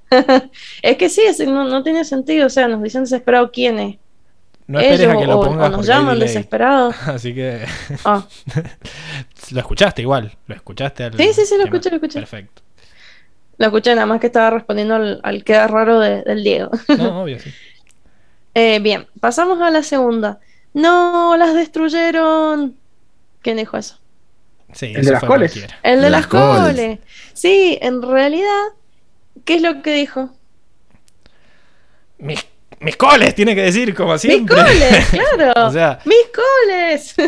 y no sé por qué ahí cambiaron y pusieron, no, las destruyeron, si en realidad el chiste es que el chabón cada vez que aparezca diga, no, mis coles. Sí, O sea, no, no, no tiene sentido Muy- ese cambio. en inglés es muy Sí. meme el My cabbages, porque lo dice Sí. siempre, es como un chiste recurrente, como esto. No es solo que Sí. le rompan las coles, sino que el chabón grita mis coles. Se Siempre reacciona igual. sí. Mm. Acá Es que- como es que, que es el- Volvemos, volvemos Sí. a afirmar la teoría de que los chabones que traducen no ven la serie o son distintos. O cada como vez llaman claro. al más Puede barato, ser eso que cambie. llaman a uno nuevo y no hay, no hay una no hay trazabilidad, digamos. no hay trazabilidad, esa es la, la forma de decirlo. Porque ya antes la habían traducido como mis coles, porque no te acordás que es el mismo chango, que bueno. Así que Claro que es el mismo mal. chiste, que el chabón siempre Uy, qué mal. Claro, pero Doble, aún doble así. sí, doble porque aunque no, aunque no entiendan así que es como el chiste recurrente, ¿por qué cambiarías el, el sentido? O sea, no, las destruyeron si con que pongan mis coles ya se entiende. O sea, no, Igual, verdad. el, el doblaje me causó mucha risa. Tipo, cómo lo dijo. Es como, no, las destruyeron. Tipo, me, me dio mucha gracia cómo quedó sonó. muy novela, ¿no? Quedó muy- Sí, sí, tal cual. Muy la rosa de Eh, Guadalupe. Pero igual, ya se llevó sus, se llevó sus dos que mal. Sí. Eh, bien, después el que sigue, eh, a ver, lo, voy a explicar nada más. Eh, no lo cuestiono porque, bueno, era difícil que entrara, así que, bueno, le- les doy crédito por eso. Pero eh, la frase es, ya han venido 50 que dicen ser el avatar. Esto obviamente lo dice la empleada pública, pero en la versión original decía, veo aproximadamente 50 avatar al día. O sea, no es que eh, ya han venido 50 que dicen ser el avatar, sino que cada día, o sea, todos los días ve aproximadamente 50 avatars. O sea que los cosplayers son mucho más de lo que pensamos. Claro. Eh, que bueno, el, el- ¿Y el cuál es hecho de que diga eso. ¿Cuál es la defensa de los doblajistas? La defensa era que era una frase muy larga y como muy rebuscada por cómo venía en inglés. Eh, y bueno, me parece que, que queda, o sea, para encajarlo, está bien que le hayan puesto ya han venido 50 que dicen ser el avatar. Eh, así que bueno, o sea, lastimosamente se pierde un poco el chiste porque es más gracioso. Guido. Sí, es Claro, mucho es más gracioso el original, gracioso. digamos, como veo 50 A ver que-. Igual, Que vengan 50 por día. se entiende sí. igual. Yo creo que no. no Sí, se entiende. No, eso- no, no, no es un error, pero bueno, se pierde el original que es un poco más gracioso. Por eso va aquí. La que sigue. Exacto. Será un placer ayudar a cualquiera de la familia Bayfon. Se lo agradezco. En realidad, eh, Toff no dice se lo agradezco. dice, ya lo creo que sí. O sea, Ah. será un placer, Ah, ya lo creo que sí. Sí. Le dice, yes, it is your pleasure. Nah. Eh, El placer es tuyo, sería. Claro. Claro. Bien, Claro. bien en papel No, es de, de, bu- de- de burocracia ahí. Sí, De como que, Claro, de Burguesita. pendeja ahí, viste, Como que súper resalta el your, creída. ¿no? It's your pleasure. Una tinta, Exacto. una milipili. Una milipili. Exactamente. Totalmente. Claro, ahora, ahora recuerdo que- porque nadie me dio la derecha en eso, porque yo me acuerdo de ver tantas reacciones en inglés que le dice, sí, es tu placer, como diciendo, eh, obvio. Así que... Claro, ahí sí. Está mal, ¿o no? Yo, y sí, un qué mal porque le, le quita como Uy, algo al, personaje. En realidad no le estaba agradeciendo, le estaba diciendo sí. la verdad que sí, es un placer para vos ayudarme. Y la verdad es que uh, um, habría entrado. O sea, lo cambiaron porque quisieron, básicamente, porque habría entrado. Podrían haberlo acomodado. Ponele voluntad a la Eh, la que sigue. Ponele voluntad. Ponele voluntad. Creo que iba mejor eso. Sí, sí, se va como piña. Sí, bueno, la que sigue. Esta también, o sea, no está mal, pero la original era más graciosa y podrían haberla acomodado. Eh, ahora solo tenemos que caminar para llegar a Basin C. Esto lo dice Soka eh, cuando, bueno, ya pasan todo el peligro de la serpiente, qué sé yo. En realidad, lo que quiere decir es que ahora, lo que quiso decir es, ahora nos espera un viaje tranquilo hacia Basin C. Y es más gracioso porque es como que dice, ahora nos espera un viaje tranquilo y la embarazada empieza... "Uh". Ah, Entonces, es como ahí Ah. se hace la contraposición entre que el chabón Claro. pensaba que ahora la iban a pasar re bien y, y viene la chabón y justo se le ocurre al pendejo Claro, le quitaron el, le quitaron el chiste, le quitaron el Qué mal, chiste qué que, mal. que Ponele había ahí. la concha Claro, claro, madre. sí, le- Ponele Mm. voluntad. Claro, Un qué mal, claro. Sí, porque lo podrían haber acomodado para, para que entrara. Sí, sí, sí. Ahí está. Después, frase, em, frase importante, eh, em- emblemática en el capítulo, eres un desterrado, como yo. En realidad, no dice desterrado. En la versión original dice, you're an outcast. otra ¿Qué vez el outcast? Es un marginado, no es un desterrado, es un marginado, es una persona... marginal. Claro, claro, porque si vos te pones a pensar, ayer no lo desterraron, bueno, al menos que nosotros sepamos. O sea, cuando nosotros lo conocimos, el chabón no era un desterrado, era un tipo que se había vuelto, no sé, un crítico de la sociedad, se había vuelto, no sé, un- una especie de Peter Pan con sus, con sus huerfanitos Peter ahí. Pan Peter Pan. Peter Pan Robin Hood, ¿viste? sí, sí, la verdad. Eh, pero el chabón no era ningún desterrado y ahora que nosotros sepamos, el chabón no es que lo hayan echado de donde él vivía, sino que simplemente está buscando un nuevo comienzo, qué sé yo. Yo quiero... En capaz realidad- que sí, ahí. Ahí le pusieron ¿Cómo? O voluntad, sea- creo. Quisieron hacer el paralelismo con el destierro. Como que le pusieron una onda ahí, porque Outcast no tiene una traducción O sea- directa. ¿O sí? Sí, sí, sí, marginado. Bueno, marginado, una- un outcast es una persona marginada. En realidad creo que sí, eh, o sea, creo que Jet fue desterrado de su tierra natal por la Nación del Fuego, pero no es lo mismo porque el destierro se entiende más como algo legítimo del Como lugar, como que te echen y el lugar claro, sigue igual. lo entendemos como, un exilio, eh, pero quizás tiene esta connotación así de que te han sacado de tu tierra, como que has tenido, como que un refugiado es un desterrado en cierta forma. Yo creo que le pusieron demasiada voluntad acá, como tratando de buscar un paralelismo. No sé, no sé si ustedes... Sí. Mm, Sí. Puede ser. Bueno, le vamos a poner el guido. Sí, para, a mí me pareció eso, como que, que, que van a poner el paralelismo. Sí, sí, poner el guido. Está mal. Bueno, está. mal. Venía con delay. Sí, entiendo esta idea del paralelismo, pero me parece que le pega más marginado. O sea, por, por la situación, por Sí. el contexto, porque Jet era una persona que estaba marginada de la sociedad por sus creencias, porque el chabón pensaba que había que tentar contra la Nación del Fuego sin importar nada, y que había que pelear y bla, bla, bla, y como que él entiende que eh, Zuko es igual, porque lo ayuda como en esta especie de mini revolución, entonces, bueno, en fin. Eh, la última, la última porque la otra ya me la cagaron, me la pisotearon ahí, la, Ah, la- bueno. la tuve que decir en, en destiempo, la tuve que decir en destiempo ahí, pero bueno, bueno, estas cosas pasan en este podcast. No se crean que quiero- todo Quiero color, los quemals. color de rosas. Quiero los tres quemals para ese. Para ese. Para Esa traducción, sí, sí. Sí, los tendrán, los tendrán. Eh, bueno, la última, la última, última en realidad. Eh, Ah, no, no, no, perdón, esa era la última. Le, le puse un número más. perdón, perdón, era, era la última. Te, esta, la- te tengo que traer el de la víctima. Bueno, ahí van los tres que mal de la, de la última frase de Zuko, ¿ah? Uy, Sí. qué mal.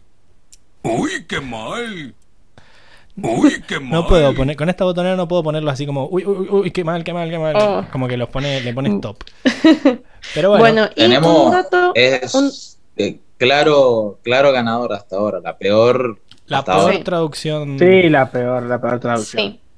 Y un De dato de color es que eh, la, la mujer está, la, la parturienta, ah, en el capítulo le dicen Jean, pero en realidad en la versión original se llama Vin.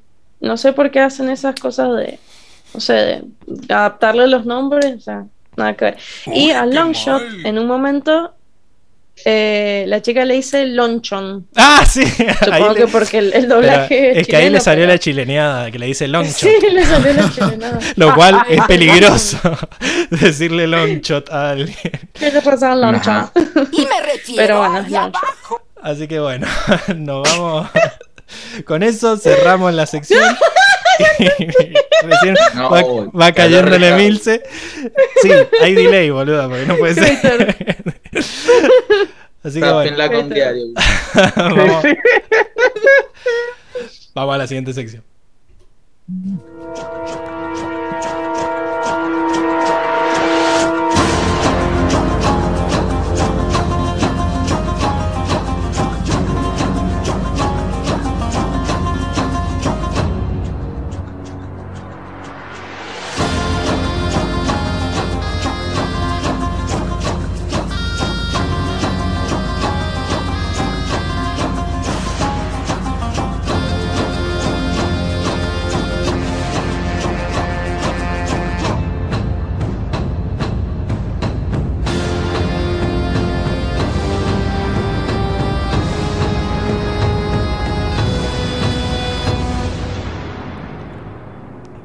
Bueno, ahí Francisca nos pone en el chat unos ojitos como enojados porque le bardeamos su acento, pero es que es muy gracioso que cambien las de CH por no, las no. che.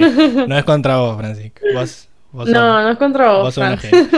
Pero bueno, Eh, vamos a la sección de batallas, donde ahora Diego es quien nos cuenta eh, que, los movimientos que se hicieron y, y cómo los animaron los de la serie. Así que arrancamos, Diego, ¿te parece? Vamos, vamos, vamos. Ah, para que desaparece. Hay que ponerle el. Acá estamos. ahí está, ahí está.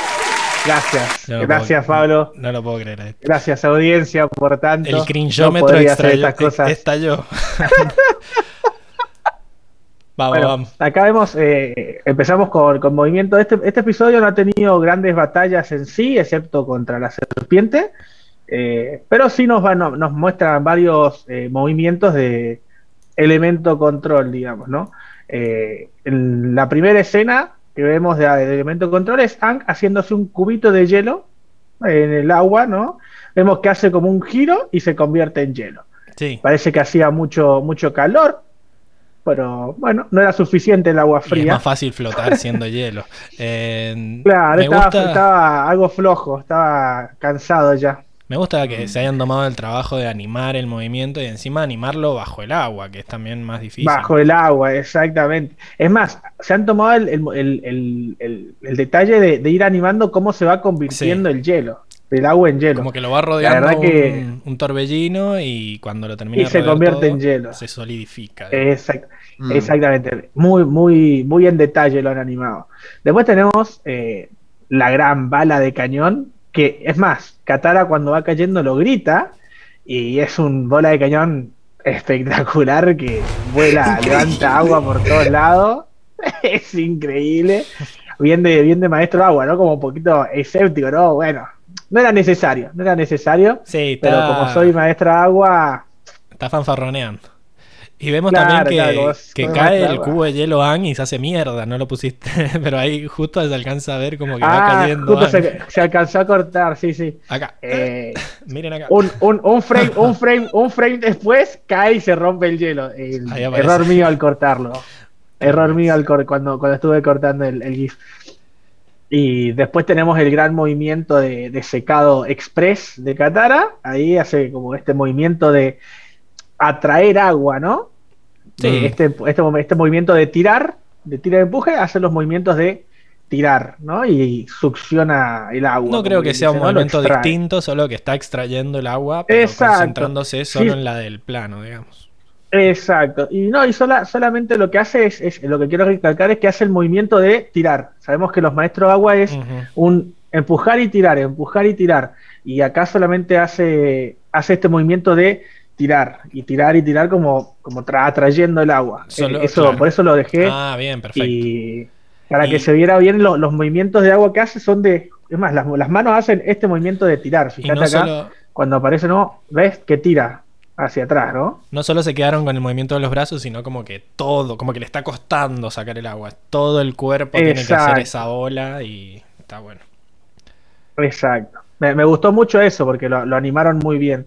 Y acá la gran salvada de, de culos de, de Toph, que es simplemente un movimiento en seco del brazo para extraer la, un pedazo de, tierra de la plataforma y golpea el suelo, que no, no lo animan, ¿no? Pero es como que hace con la manito como levantando.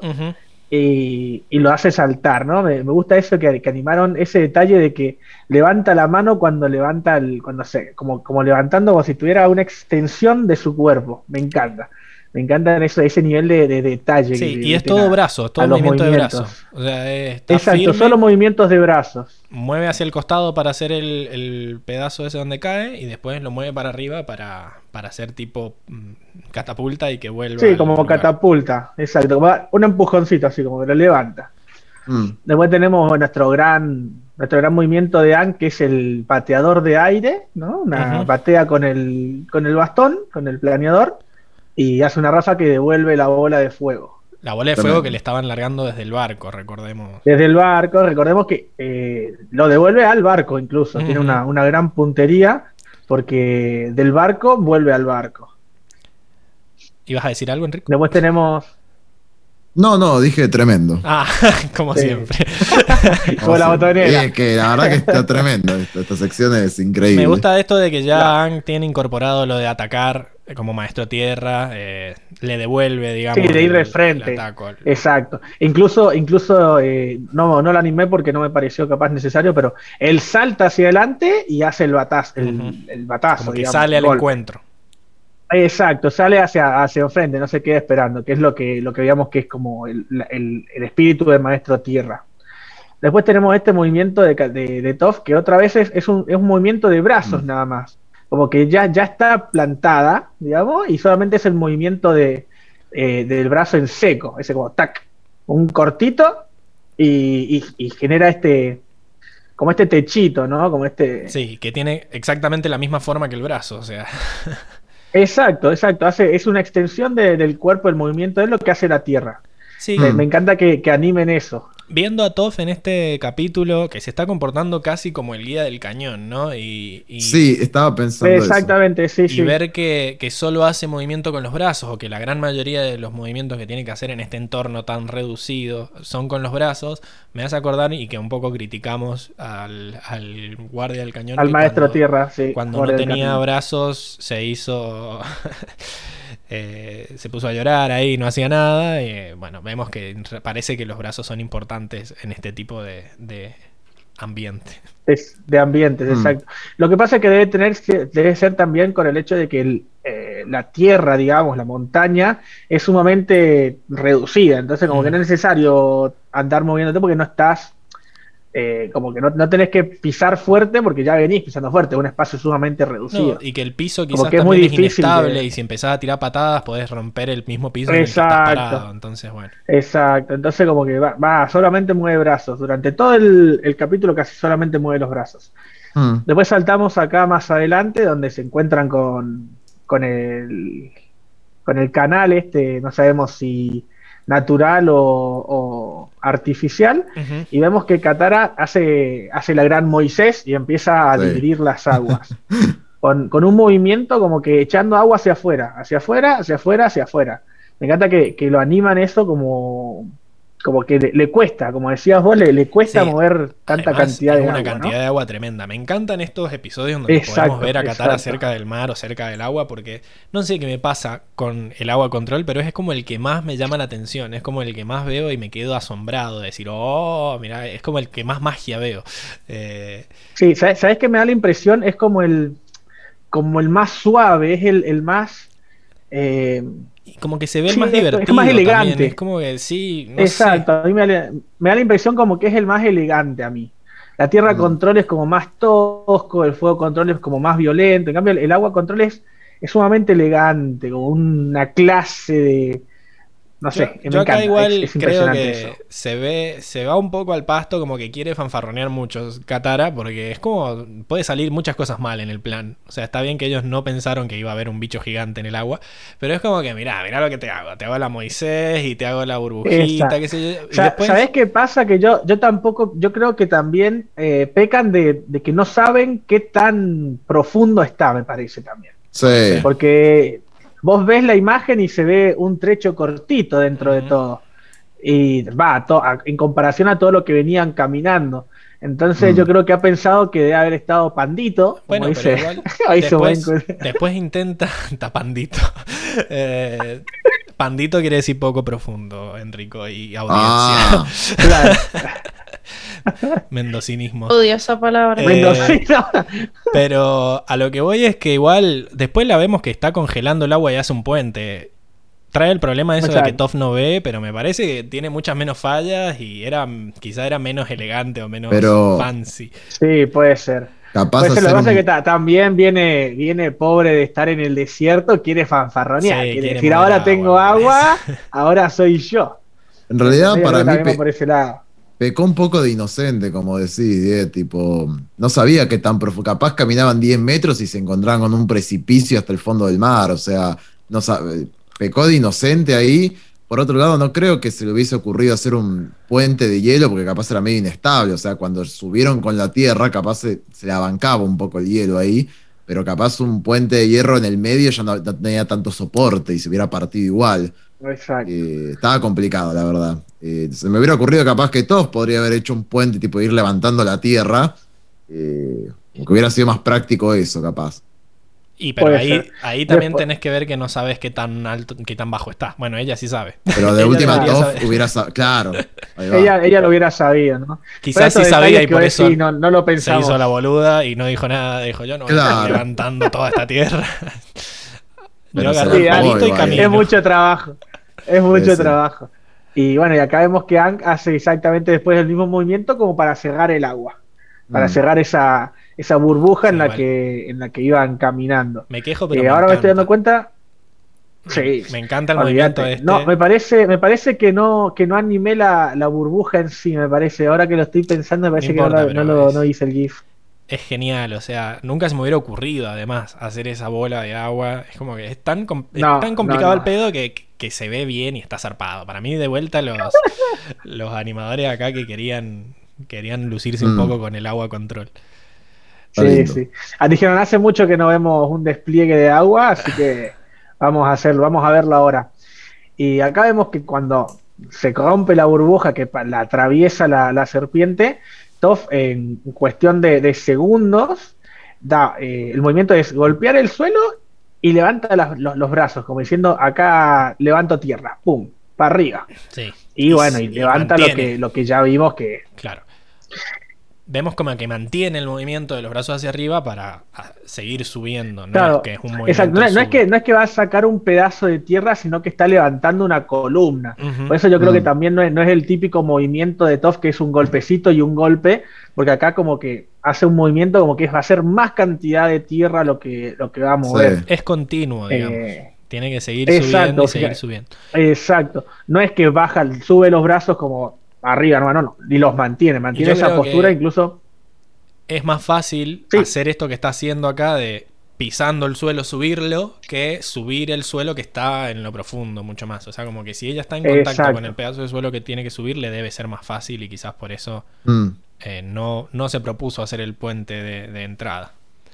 Qué lindo esto que vos mencionabas, Die, de mm, que se ve tanto en estas cosas como la tierra control es tan tosca, ¿no? Eh, en estas cosas, tipo, se nota muy bien como ¡pum! Un, un pisotón bien fuerte del movimiento para arriba. Por eso no es tan, no es tan Exacto. espectacular. Por eso yo cuando veo a Katara mover los Eh, brazos así. exacto, Porque exacto. también sé que debe ser mucho más difícil animarlo también. O sea, como que qué, qué- qué Exacto. ganas.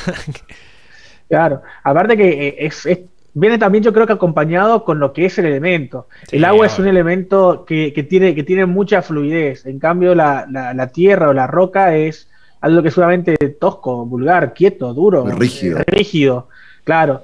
Eh, entonces yo creo, fíjate, los movimientos es, es uno movimiento, dos movimientos. En cambio, Katara, eh, un movimiento constante. O sea, eh, lo que, lo que Toph hizo en pisar y levantar los brazos, Katara, eh, un movimiento tiene que andar moviendo todo el cuerpo hasta que llega arriba, Sí. ponele. qué paja. ¿Me Pobre maestros agua, pero, pero es bonito. Esa- exacto, claro, pero es bonita, es bonita. Y bueno, pasando después ya una vez eh, en, el, en el círculo, en la pila esta de, de tierra La que islita. levantó Toph, la, en, la, en la mini islita vemos que otra vez Aang recurre a su batazo de aire, lo, vamos, lo voy a, lo voy a bautizar así. No, no, Eh, cachetazo es con la mano, Era esto el es un bife. batazo. Porque, Era el bife. Claro, el bife, el bife de aire es con la mano, pero acá este es el batazo. Home run. Claro, un home run de aire, tal cual. Que vemos que, que es exactamente el mismo movimiento, solamente que ahora golpea en la cara de, de acá de la serpiente. Y que animan la cara del bicho como... Es un Sí, sí, como eh, el, el ojo, ¿viste? Se ve el ojo ahí como. Lo desencajó. Exacto, le encajó un buen. Y acá veíamos lo que decías vos, Pablo, lo de hacer el puentecito. Que fíjate que, imagínate tener que hacer un puentecito tan largo cuando, mirá, lo hizo en tres tramos. Fíjate, hizo un tirón, Pero yo siento que incluso para ella era menos y hace trabajo. otro tercer tizón. Era menos trabajo Sí, para lo que pasa- hacer el puente lo que, que me da la hacerse la loca impresión- ahí haciendo la hubiera ro- para mí Sí, se hubiera que- roto el puente. Exacto, yo creo que si lo empieza a la mitad, capaz que empieza a perder estabilidad. La tensión, No, la tensión del es hielo más- se hubiera roto para es mí. más inseguro. Exacto, es menos firme para mí. Porque convengamos que ya venían caminando bastante cuando, cuando, cuando levantan el pedazo de Capaz tierra. que pensó en Toff y no le quiso sacar el contacto con la tierra también. Exacto. Puede Yo creo que. Sí, yo, yo creo para mí, para mí es eso, que era, para mí es que era muy inestable el puente de hielo.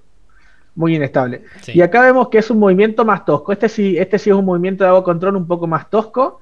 Que hace un movimiento de, de brazo hacia adelante y como que nada más. Este como más, más Mm, simple. Pero toma, toma Sí, bastante Tiene que como Toma co- como envión. correr para Sí, hacer sí. el brazo hacia adelante y que sea lo más largo posible el... El empuje. Supongo que también es tosco porque tiene que solidificar el, el agua. claro. Exacto, no, es- no es, no es un movimiento de, de- de fluir, sino de justamente, ¡pum! Sólido, justamente. Mm. Eh, el- los movimientos posta bien deben venir ahora cuando empieza ahí pasarlo, que es cuando hace la, la patineta de, de agua. Bueno, y acá mira, también. se va- encanta, me encanta. Se pone a surfear en las olas. Porque encima se hace encanta. las botitas, no es que se hace la tabla, ¿viste? Como que primero pisa y se congela los Claro. Me encanta, me encanta la, la, la, la skin de surfer ahora, es buenísimo. pies. Son patines Es de buenísimo. agua. Son patines de agua, tal cual. No, y esta escena es épica. Y vemos, también. Esta escena es genial, genera, generando una ola gigante y al, y al mismo tiempo congelándola, es impresionante. Porque- Pero fíjate que el, el movimiento que hace es simplemente con el envión que ya venía, empuja, empuja agua, simplemente empuja agua. Mm. Ese, agua, como ya sabemos, claro, ese momento, el, el movimiento es- se ve como que es uno, que siempre vemos que eh, el agua la cambian de, ¿cómo se llama? De, ¿De estado? de estado, sin como que sin ningún movimiento específico, fíjate, porque Mm. no, hay, no es que haya un Casi movimiento específico para... ¿Se cortó el Diego? Se cortó el Diego. Sí. Se cortó el Diego. Bueno, seguimos, la seguimos nosotros entonces. Acá lo que me llama la atención es que va, primero está usando los poderes para mm, patinar y al mismo tiempo está empujando y está, eh, eh, digamos, congelando el agua. Y me gusta que la cámara también se vaya moviendo. O Ah, sea, la, animación, ahí volvió el Diego. La animación Ahí está, ahí es, está. es Perdón, genial. perdón. Como te ponen la cámara en la cara y después incluso casi que se la choca, como que la atraviesa. Eh, así que está muy bueno. eh, exacto. De no sé dónde, dónde se quedaron porque... No, ya me- me colgué, dijimos todo se ese me- movimiento, ahora vamos al, al inodoro. Ah, bien. Al inodoro. el inodoro es, yo creo que es una mezcla entre, entre agua y aire, capaz, porque vemos que está usando el, el bastón. No, sé, No, pero no, no, sé si es que usa el bastón No, también como ayudó, una ayudó. extensión. Como un remo. Solo agua, solo agua control, digamos, ¿no? Sí, Sí, como están- un remo. Están girando muy rápido y están moviendo el agua de abajo para generar un vórtice, un ¿cómo se llama? No, un torbellino, Un remolino. un un remolino. remolino. Eh, No, ese es de aire, ¿no? El remolino es de aire. Sí, me suena, como que tiene un nombre cuando es de agua, pero bueno, no importa. Es lo que se hace en, con lo que se hace en el en el lavamanos cuando cae el agua. Exacto. Eh, Tifón. bueno, Un Tifón. tifón. Puede, puede ser, Torbellino. tifón. me suena más torbellino, pero no sé. Eh, bueno, la cosa es Mm, que torbellino me parece que es de aire. ¿O no? lo busca, pongan en los comentarios qué carajo hicieron. Llamémoslo inodoro. El Que inodoro que la que- Un inodoro. Eh, lo que genera es que pierda esa, esa estabilidad y empieza a girar, ¿no? Empieza a girar junto con el agua la y termina la fuerza centrífuga y termina golpeando contra la montaña, ¿no? Pero Sí. impresionante cómo, cómo se, ve, se ve que Ang, lo animaron que Ang va corriendo y que Katara Ah, va, bueno. va patinando sobre el sí, hielo. Me encanta Aang ese no está detalle. usando agua control para esquiar, sino que Aang está usando su super velocidad para Exacto. está caminando sobre Por agua. eso, yo decía, por eso yo decía que si era agua control o, o aire control. Porque para correr usa aire control. Para correr usa aire, pero yo creo que es más fácil mover el agua que mo- mover aire para mover el agua. así ya. Será una mezcla de las Pues, dos, capaz. Claro. Bueno, acá, acá nos damos cuenta que Ang es el avatar, básicamente, ¿no? Sí, ya lo sabíamos. Usa, Ya usa, usa agua, usa. No, no, pero a lo que me refiero es que es la primera vez que lo debemos usar los no dos es. elementos, digamos, al mismo tiempo. Ah, o, la- o- o las dos habilidades diferentes de diferentes elementos. Porque la, la supervelocidad es una habilidad de, de maestro aire, digamos, ya la tenía cuando, cuando empezó la, la serie, allá por el, por el episodio 2, cuando, cuando corría a Zu- a Zu- contra Zuko. Sí, como que está Y a usar más agua. Exacto. Y lo lindo es que usa los dos. Corre con agua, con aire control y hace el, el efecto centrífugo Bueno, con agua control. ¿No pusiste el gif de que se la da con la cabeza contra la montaña por un tema de maltrato animal o de- Eh, simplemente porque no, no hay ningún movimiento. Eh, Pero Si bueno. querés lo ponía, pero era como para más placer. Simplemente me pareció. placer. Y el otro, el, claro, el último movimiento que vemos acá de, de nuestro team eh, Avatar es eh, la tienda Express, acá, Toff levantando la, la tienda de La sala de campaña, el hospital, la sala de parto, hospital barra salita Una de urgencias. Claro. que hace, La hace el no. movimiento de levantar, simplemente levanta las manos y, y nada más. Pero fijémonos que acá no, no golpea el suelo, como que no es, no es gran esfuerzo como con el, Sí. en el movimiento anterior, Y levanta los talones, ¿no? es- Como que hace leve. impulso con los talones. como Sí, que da un paso hacia adelante nada más o no. Se pone, Se pone un puntita de pie. Siempre, siempre que veo eso me pregunto por qué les hace armar la escarpa y no hace una casita para todos. ¿verdad? Exacto. La costumbre, me imagino, ¿no? claro. Será menos. Por el- la fuerza de la costumbre, creo yo, ¿no? Qué paja. Sí. Se quiere gastar Pero el bueno. maná, boludo. Quiere evitar la fatiga. Será más sucia Qué también. sujeto. Y mucho polvo, mucho polvo. Mucho, una Y- tienda de tierra. Nah. Sí, sí. Lo Capaz más fría también. la carpa, haceme la tieta. Sí, pero capaz también es más fría. Tiene, la tiene mucha tierra. Uso tiene la carpa tierra. para taparme. Así que bueno. sí, Estamos en la misma discusión bastante- de la del cañón, boludo. Claro. Yo soy Team Soca hasta la muerte ahí, no Katara, no, no sabes. sí, sí. Sí, sí, olvídate. Y Claro, quiero, quiero que. Uy, para que quería recalcar que queda como, como, como abierto arriba. Sí, sí. ¿No? Fíjense que queda abierto, como muy rústico, que entre aire. Eh, Claro, que entre luz porque si no, no se veía nada. ¿no? Acá no hay. era- capaz ya era mucho laburo, dijo. No. la- Claro, no, lo que pasa es que acá no, no hay cómo, no hay cómo iluminar adentro. Claro, no tenemos las piedritas mágicas. No hay que piedras que- mágicas, claro. Hay que hacer el tragaluz. Entonces, el, el detalle arquitectónico que hace el, el tragaluz, me encantó ese detalle. Y bueno, ahora pasando a, la- a las escenas de acción, entre comillas, de, de nuestra segunda historia, tenemos este movimiento rápido, hábil y me encanta, como Canchero de un Shen. golpe, Mechero. corta, claro, el mechero, ahí corta en un momento de, de un solo golpe los pollos y en el mismo envión mete el bolsazo. ¡Fup! Adentro, este Robin Hood es, es rápido. Ahí. Jet el rápido le vamos a, a decir ahora. Y este movimiento acá de, de Zuko Chef ahí, con la, la espada, Ricky, arriba. Chete el rápido. ¿Quién te conoce? ¿Quién te conoce, maestro? Bueno, maestro eh, cocinero. claro, acá lo que están. Zuko pedido ya. Para lo que no nos están viendo, es que estamos viendo.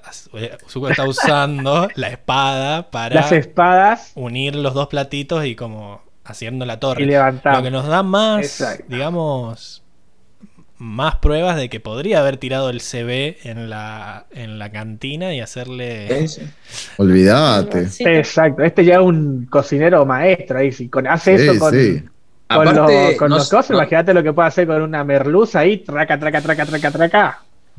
no se alcanza a ver en el GIF, pero después le pone una cinta que Sí, sí. junta a los platos para que no se le muevan Claro. ni nada y queden bien firmes. Listo para el delivery. O sea que mansa, Nació para servir. mansa preparación. Sí, olvídate. Sí, sí, sí. Mm, Justo Nació eso. para ser chef. Me, me gustó esa contra esas dos escenas que justo se ven las habilidades de, de Jet y las de y las de Zuko. Zuko. Sí, sí. Bueno, y ahí Eh, la otra, la otra que no, que no animé, me- no sé No si por animé. video o porque no la vi, eh, no, no recorté. ¿Ahí te Sí. gustó más? No recorté. Claro, vos no animaste nada. Eh, es, el, es el flechazo de el flechazo de Longshot. el flechazo de Longshot. Que tampoco era la gran cosa, era un flechazo que pega en la baranda. O sea, tampoco era una gran habilidad dentro de todo. Ya lo hemos visto que el chabón tiene mucha habilidad con el arco. Mm. Y, y nada, eso. Bueno, Pero No quería recalcar eso nomás. no la ha perdido. Bastante bueno. No la ha perdido, claro. Los tiempos de paz no le han quitado la, la habilidad de largar. La habilidad, exacto. Así que bueno, con eso damos por cerrada la sección y pasamos a la siguiente y última. Vamos. allá.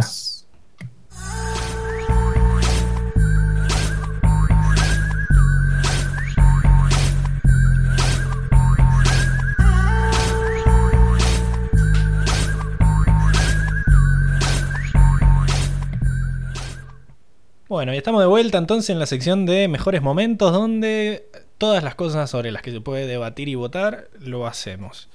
Siempre arrancamos con el jugador Motomel y yo creo que esta vez va a estar bastante peleado. Yo voy a escuchar a ver qué dicen ustedes porque estoy entre dos y, y no me decido. Así que vamos con Lucas que ya lo tenía bastante claro y que vuelva a dar sus argumentos. Sí. Bueno, largo nuevo, Katara, porque contiene una vez más al avatar, una vez más le pone lo- los pies sobre la tierra y lo, lo equilibra. Y, y creo que es lo que mejor, lo que mejor hace Katara, y para mí, sin dudas, es el personaje de Katara. Tremendo. No tengo pruebas, pero tampoco dudas, como siempre. Eh, Enrico, No, yo, yo también estoy en dudas, así que quiero que me convenzan. Intenten, sigan diciendo sus argumentos, Sí, la pero ¿y si audiencia también hacemos lo intente mismo? tirar datos. Bueno, bueno, llegará el momento, Claro. pero de mo- veamos ahora si Emi sabe de última. Emilce. Eh, sí, sí, Katara. Yo también estaba como medio en duda ahí, pero eh, mientras estuvimos hablando eh, durante el- est- este episodio, sí, la verdad es que me he dado cuenta que Katara es muy genial la chabona, o sea, no solamente por su papel de terapeuta, guion, no sé, psicopedagoga, de todo, sino también porque es un personaje muy completo, o sea, la chabona es terrible, es guerrera, es maestra agua, eh, sí, ¿qué vas a decir, Lucas? Men- mención especial a Suki y Top, pero la mina hace todo Sí. en este capítulo. Sí, Le pega al bicho, te contiene al avatar, te trae un niño al mundo, culiao.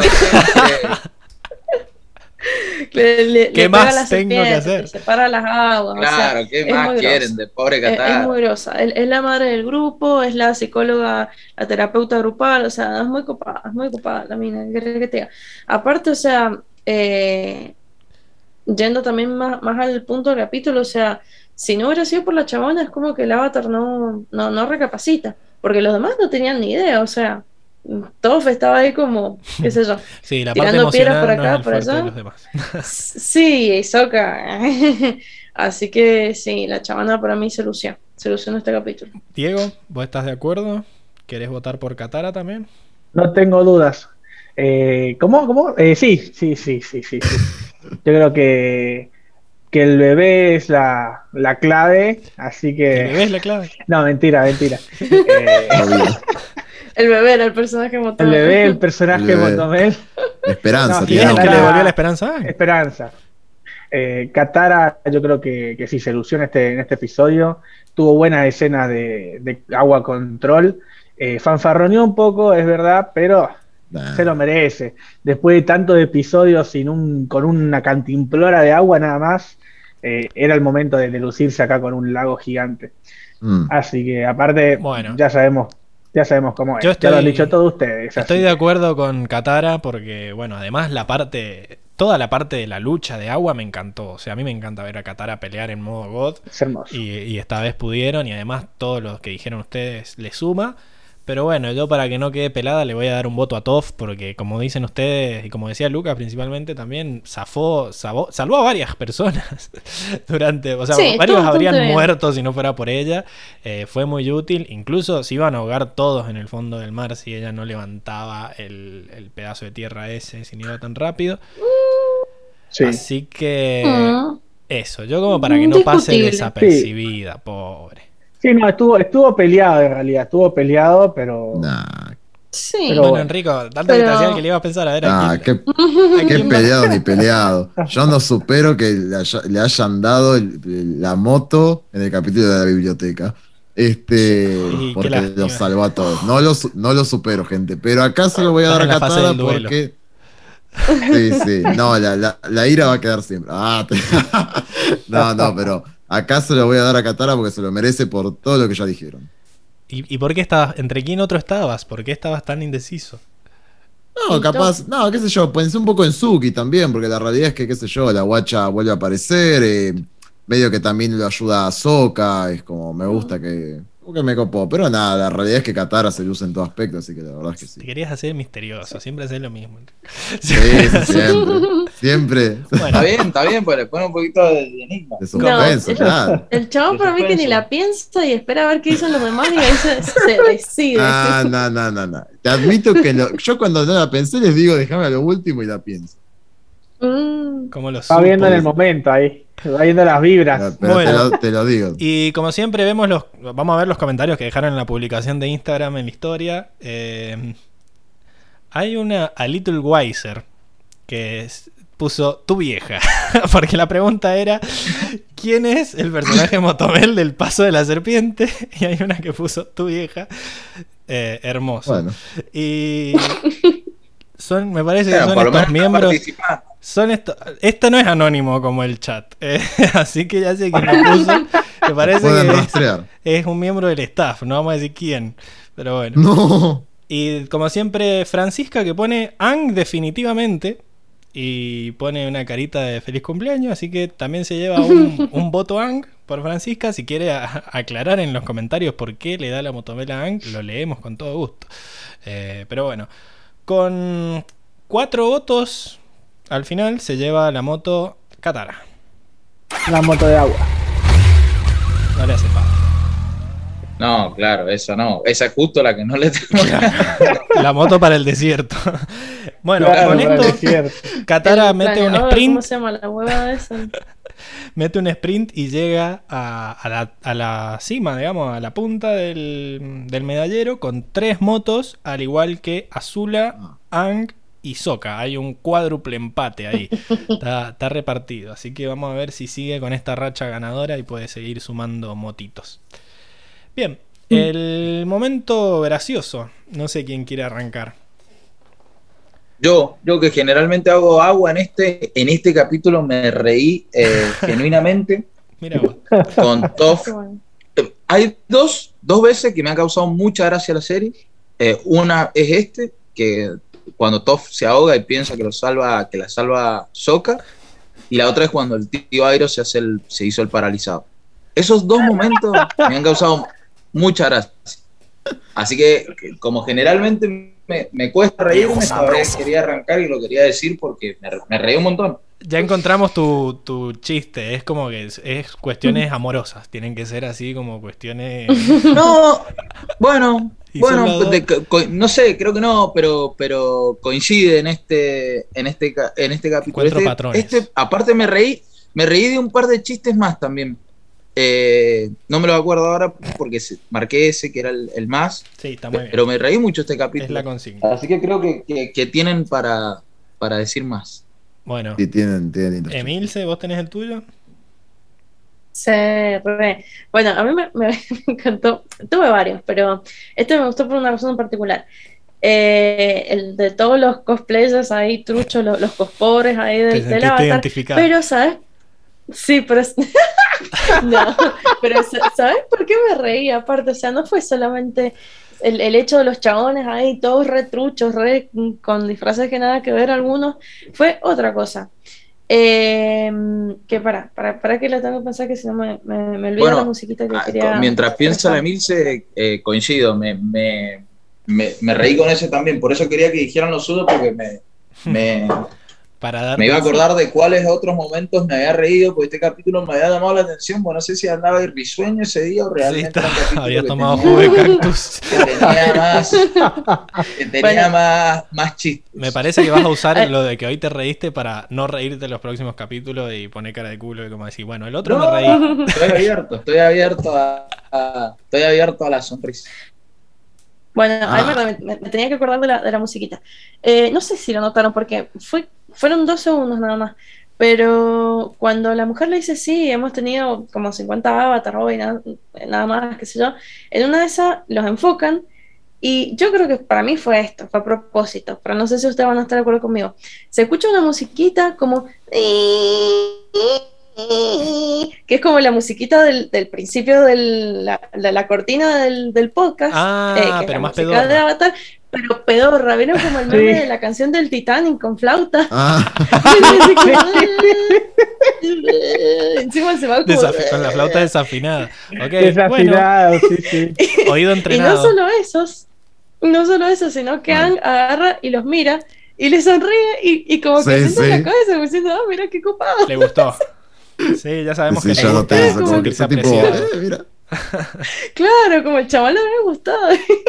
Me causó muchísima gracia. Bueno, eh, Diego.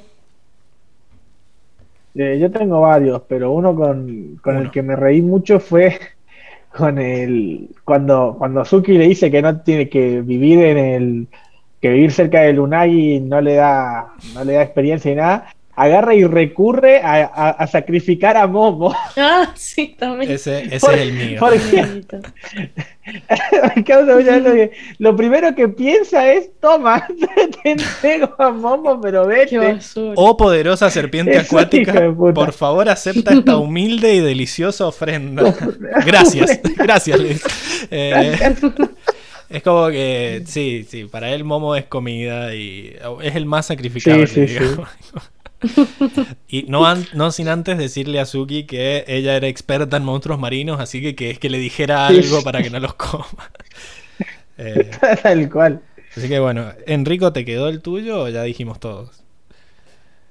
No, el mío es eh, este momento justamente en que Airo dice, aparte me encanta porque, no sé, me dio muy situación de Sid, como que el chabón dice, bueno, Smellerby, qué nombre tan inusual para un jovencito, y ahí es cuando ella le dice que no soy un jovencito, y se recalienta, y nada, me dio mucha gracia esa escena puntual, me dio mucha risa. Sin mencionar que después la mina se va y va a Longshot y solamente le hace un gesto y dice, Tienes razón. Y está la frase que dice, mientras estés segura de quién soy, no importa lo que los demás crean. Tipo, ¿qué? Increíble Longshot. Lo ponías en el Era como- desierto y se ahorraba todas las fases. Tenían esos segunditos Sí, sí, para el desarrollo del personaje, así que era como, tenés que entenderla de toque porque si no, no hay tiempo. Me encantó, me encantó. Bueno, después otra que estuvo buenísima. Ah, ah, ¿vos dijiste la tuya, Pablo? Sí, la mía era la, Era la del misma que la sacrificio de ah. Momo.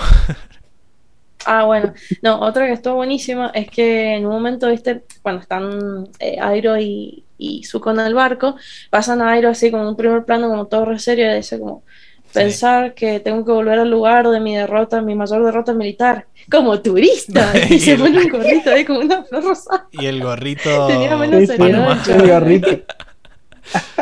Gorrito de paja con la, con la florecita rosada, o sea, menos seriedad tenía. Bueno, existe el concepto de turista también para el, para el mundo. Así que Sí, sí. esto, esa fue la sección de momentos graciosos. Y ahora vamos a las frases, que no sé si anotaron alguna ustedes. ¿Alguien tiene una frase que la quiere decir? Sí. Eh, a mí me gustó la, no, no es una frase así muy, me gustó la de la del tío Airo cuando dice que, que, que cree en las segundas oportunidades y lo mira, mira su Bien. Ujú. Cierto. ¿Qué otra más? No, a mí me, Dice- yo me quedo. Para, para completar bien la frase ahí de Lucas, dice, creo que las personas pueden cambiar su vida si se lo proponen. Creo en las segundas oportunidades. Bueno, no, yo me quedo. eh, yo me quedo con. Me gusta mucho la frase que dice, que dice Ang sobre lo que decían lo- eh, los monjes sobre la, sobre la esperanza. Dicen que la esperanza eh, es un, es una distracción.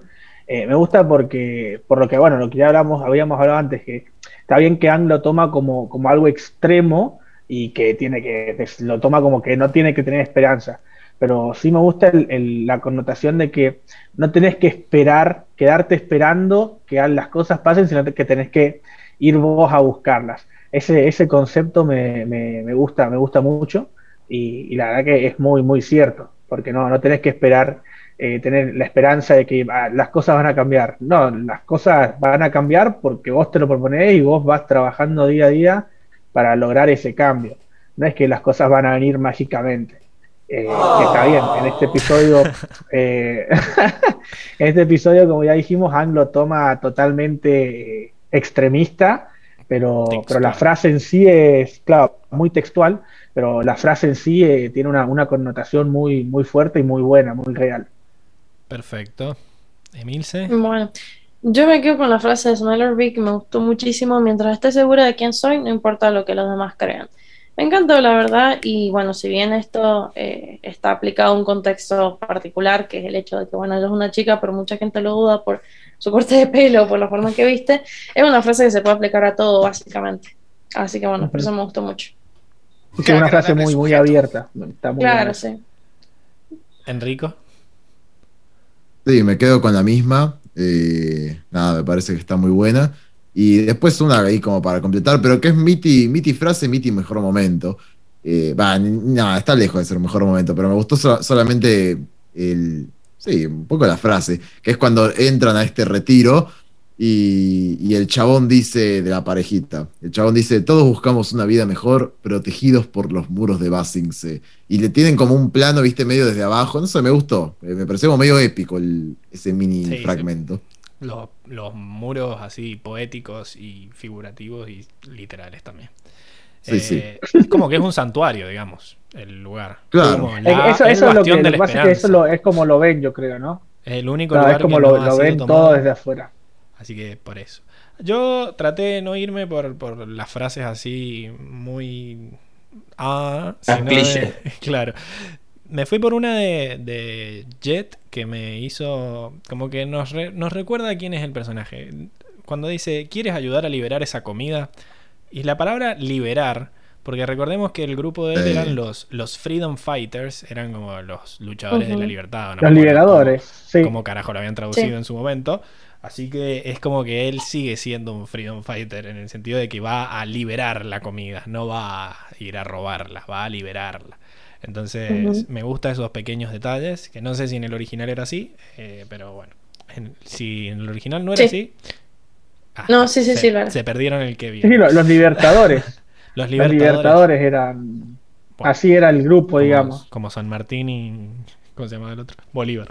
Así que... Ese, y Bolívar, exacto. Bueno, esas fueron. Jeans. La mejor frase. Eh, y bueno, vamos a la mejor escena. Yo voy a decir la mía porque siempre me la cagan. Y ya me digo que la spoileé también. Es el- esta, esta toma de Zuko. No, Soka y Suki. Qué nombres de mierda, por Todos son iguales. Soka y Suki y fallando en besarse porque Soka todavía recuerda a Yue y que te lo digan con la luna, con la imagen de la luna, es, es genial. Es esa, esa escena, que a ver si la tengo para mostrarla de vuelta. Eh, Sí. Que esté la luna en el medio, como simbolizando que es lo único que los separa. El recuerdo que tiene él de ella, que todavía no la supera, es lo único que impide que ellos dos estén. Y que bueno, al final del capítulo lo termina superando, digamos. Pero como esa forma simbólica de decirte las cosas que me encanta. La luna no lo veía ahí. ¿Mm? Sí. Tengo una cosa para decir que me la estaba aguantando por 8000 capítulos porque no quería hacer spoiler, pero finalmente llegó el momento. A ver. Eh, Yue en chino significa luna. Sí. Izuki, no S-U-K-I, sino T-S-U-K-I, significa luna también. O sea que los dos nombres significan luna. Me la estaba aguantando, me la estaba como- Mirá vos. Muy bueno, mirá vos. Mirá Increíble. detalle jugando-. Jugando, jugando con, lo, con las Ustedes que pensaban que era una cosplayer perreta, boludo. No, Ahí la no. tenés. Oh. Pensaba eso nomás. Solo vos pensabas eso. Solo, solo vos. ah, no, no era compartido. Sí, el otro no día- era- burlando de- El otro día una amiga me dice, le puse Suki a mi gata. Yo digo, joya, vio Avatar, no, es luna en japonés. Me dice la puta madre. Sí. Yo ya le iba a recomendar el podcast, toda, mirá, mirá. No, Ya le quería tirar toda la munición pesada al man. no, no. Sí, sí, sí. qué lástima, qué Fue porque se me digo. ocurrió. La puta que te parió. Así que bueno. Bueno, eh, es- ¿cuál es tu escena favorita, Milce, ya que estabas hablando vos? Eh, mi escena favorita, bueno, cuando eh, Anne ve a la, a Bea, a Esperanza, eh, y se pone a llorar y como que, bueno, ahí como que recapacita, le vuelve todo el positivismo, toda la esperanza, qué sé yo. Y me gustó mucho porque, bueno, más allá del significado de la imagen, eh, significado de la escena en, este capítulo, eh, me gusta cuando, cuando muestran las emociones, especialmente los hombres en esta serie. Me gusta mucho que Anne, eh, Anne lo retraten como una persona dentro de todo sensible.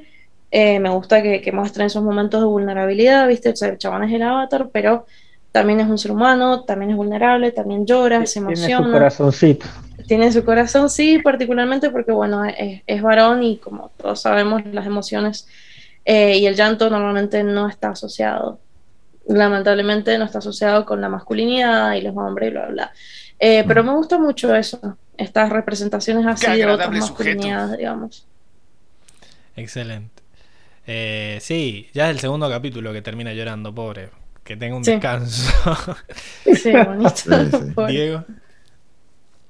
Eh, yo, yo no voy a ser sentimental, yo no voy a elegir una, Batalla, una yo me voy a las batallas. La escena eh, en que van la burbuja de agua, es que la burbuja de agua es buenísima.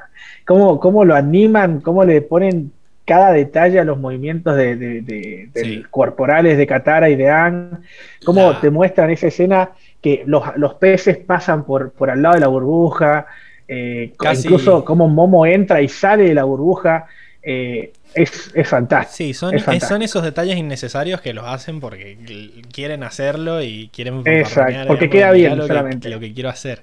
Eh, por un momento Exacto. casi la toma esa de Toph con el bastón y los peces en el fondo casi fue la portada del capítulo, pero dije, no, tiene que salir la serpiente sí o sí, porque él pasó la serpiente. Así Sí. que nos Sí. quedamos con esto. Eh, pero sí, muy bonita esa escena. Muy bonita. Esa escena, a- animadamente y el laburo de, lo- de los animadores es, es impecable. La verdad que Mm. Sí, este se nota quizás una elevación en la animación con el capítulo anterior, sobre todo en las caras, también en los enfoques de cerca de las caras, como que el capítulo anterior se aprovechaban de que era muy así, mucho de borroso y de que había mucha eh, arena Mucho polvo, y no, mucha no le arena. hacían mucho los detalles de las caras, eran como más, como que acá pusieron más presupuesto, se nota. Eh, Lucas. Más frames, capaz. Esa es buena. Eh, tengo el nacimiento también emotivo de lo mismo que dijo la Milce, nos- ya sea por que fue el punto de inflexión o la estocada final de todo el proceso de, de Anne, eh, pero es ese el, el que más me gusta. Bien. ¿Y vos, Enrico? No, yo me acoplo al tuyo, Pablo. Eh, me, me encanta esa escena en la que están Soka y, y Suki, la verdad me parece fascinante. Que estuviera la luna en el medio, que, que Sokka se abriera tanto, ¿no? Que se muestra tanto la culpa que todavía siente. Bueno, no, no terminó de sanar esa culpa. Eh, y cómo se contrasta con Suki, que capaz no lo habíamos pensado hasta ahora, pero la verdad es que Suki es en algún punto bastante distinta a lo que era Yue. Las antípodas. eh, y nada. Sí, sí, sí, sí. Nada, me, gustó, me gustó mucho esa escena. bueno, esa escena y sin también. mencionar en realidad que des- sin mencionar que después se redimen, porque no se besan, pero al final después sí se besan, eh, que también se generó como una retención en el momento. Eh, yo creo que la vi con un amigo hace unas semanas atrás. Y, y- y nada, te- a, a él le reimpactó eso, porque estaba como muy tensa esa escena de despedida y al final Soca tanto que arrugó a la noche y después le clavó, le clavó el beso. Este, medio que se hizo el canchero, como decir, hablas demasiado, ¿qué te hace, Ay, boludo? Si anoche te pasaste hablando de eso. Pero digo, Esa noche arruinaste Porque- ahí, arrugaste. Por tu ex la luna y, y ahora te de día ahora. Es que ahora era de día, olvídate. Ah, claro. No tengo la cámara, no tengo los ojos encima. Ojos que pero no la luna está, no se ve, pero está. pillín. Sí, sí, sí. no, pero no le llegó, no La- le llegó ese memo a la- Soca. No le llegó La la infidelidad está. Sí, sí, sí. Un pirata, Soca. Pero Sí. bueno, de todas maneras estuvo linda La evolución ahí, la evolución de ir a hacer una actividad. Ah, cállate, hablas demasiado. Hay un, hay un desarrollo. Sí, sí, tal. Mm. Ha crecido, ha crecido. Juega con, juega con las lunas. Claro, tiene luna. Sí, sí. sí, sí. Así que bueno, Ahora que tenemos el dato ese. hemos llegado al final del podcast. ¿Hay predicción de lo que va a pasar en el próximo capítulo o ni?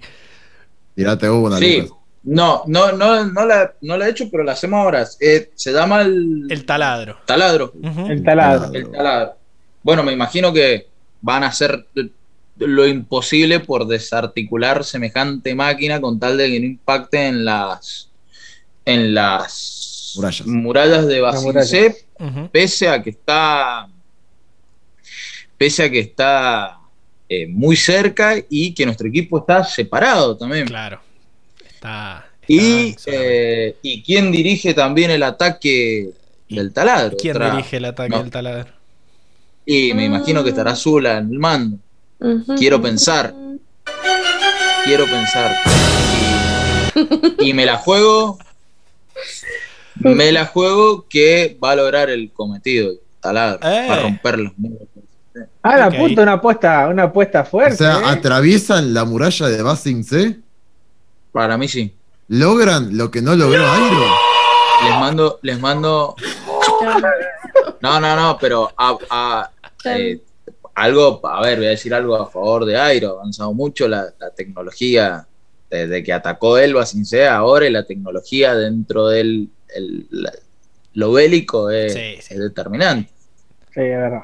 Bueno, veremos, veremos si pasa eso. Eh, bueno, nos Eh, escribo un WhatsApp en media hora que que lo voy a ver. Se cebó, se cebó. mirate el tráiler, mirate el tráiler del Instagram antes de verlo, así te dan, te dan- Ah, no, el tráiler es de los capítulos pasados, estoy hablando de giladas. Bueno, es que quería meterlo del Instagram para ver si alguno de ustedes también quería pasar su Instagram, así suben seguidores, si quieren que los sigan. ¿Dónde los pueden seguir los chicos? Eh, bueno, yo paso el mío. Lo que pasa es que no tengo para escribirlo. No, no, Es así, arroba Lucas decilo. Arroba Lucas Troc. Es así, todo junto, prolijito. ¿Lo querés escribir? Lucas Troc, K, pero es K. Lucastro OK, flashea digamos. Todo junto. No. Porque le agregaba una O ahí. Es Lucas Troc. Bueno, Nos metimos un quilombo. Lucas Troc. Ok, después ponerlo en el chat. Eh, Enrico, El mío es Enrico RMJ. perfecto. Emi, Y yo no, no sé cómo es el mío, che. yo no sé cómo es. El- No lo quiere decir. ¿No lo querés decir, El Emi? mío Está es todo bien. Si no querés que te sigan, que no te sigan. no, es que es que es re difícil. el mío, ¿Querés, es- querés mantenerte en la privacidad? Algo me dice es que el que me bardeó Ya, ya me quemé. era el de Levilse. Que no lo quiere decir. Te lo digo yo. Mira cómo salté la ficha del barrio. Little, guion bajo Weiser. Ah, guion bajo Little, guion bajo Weiser. guion No. A little wiser, separado por guiones bajos, no. Pero guion O sea, bajo al final Como también. Emi Dan, ahí me van a encontrar. Sí.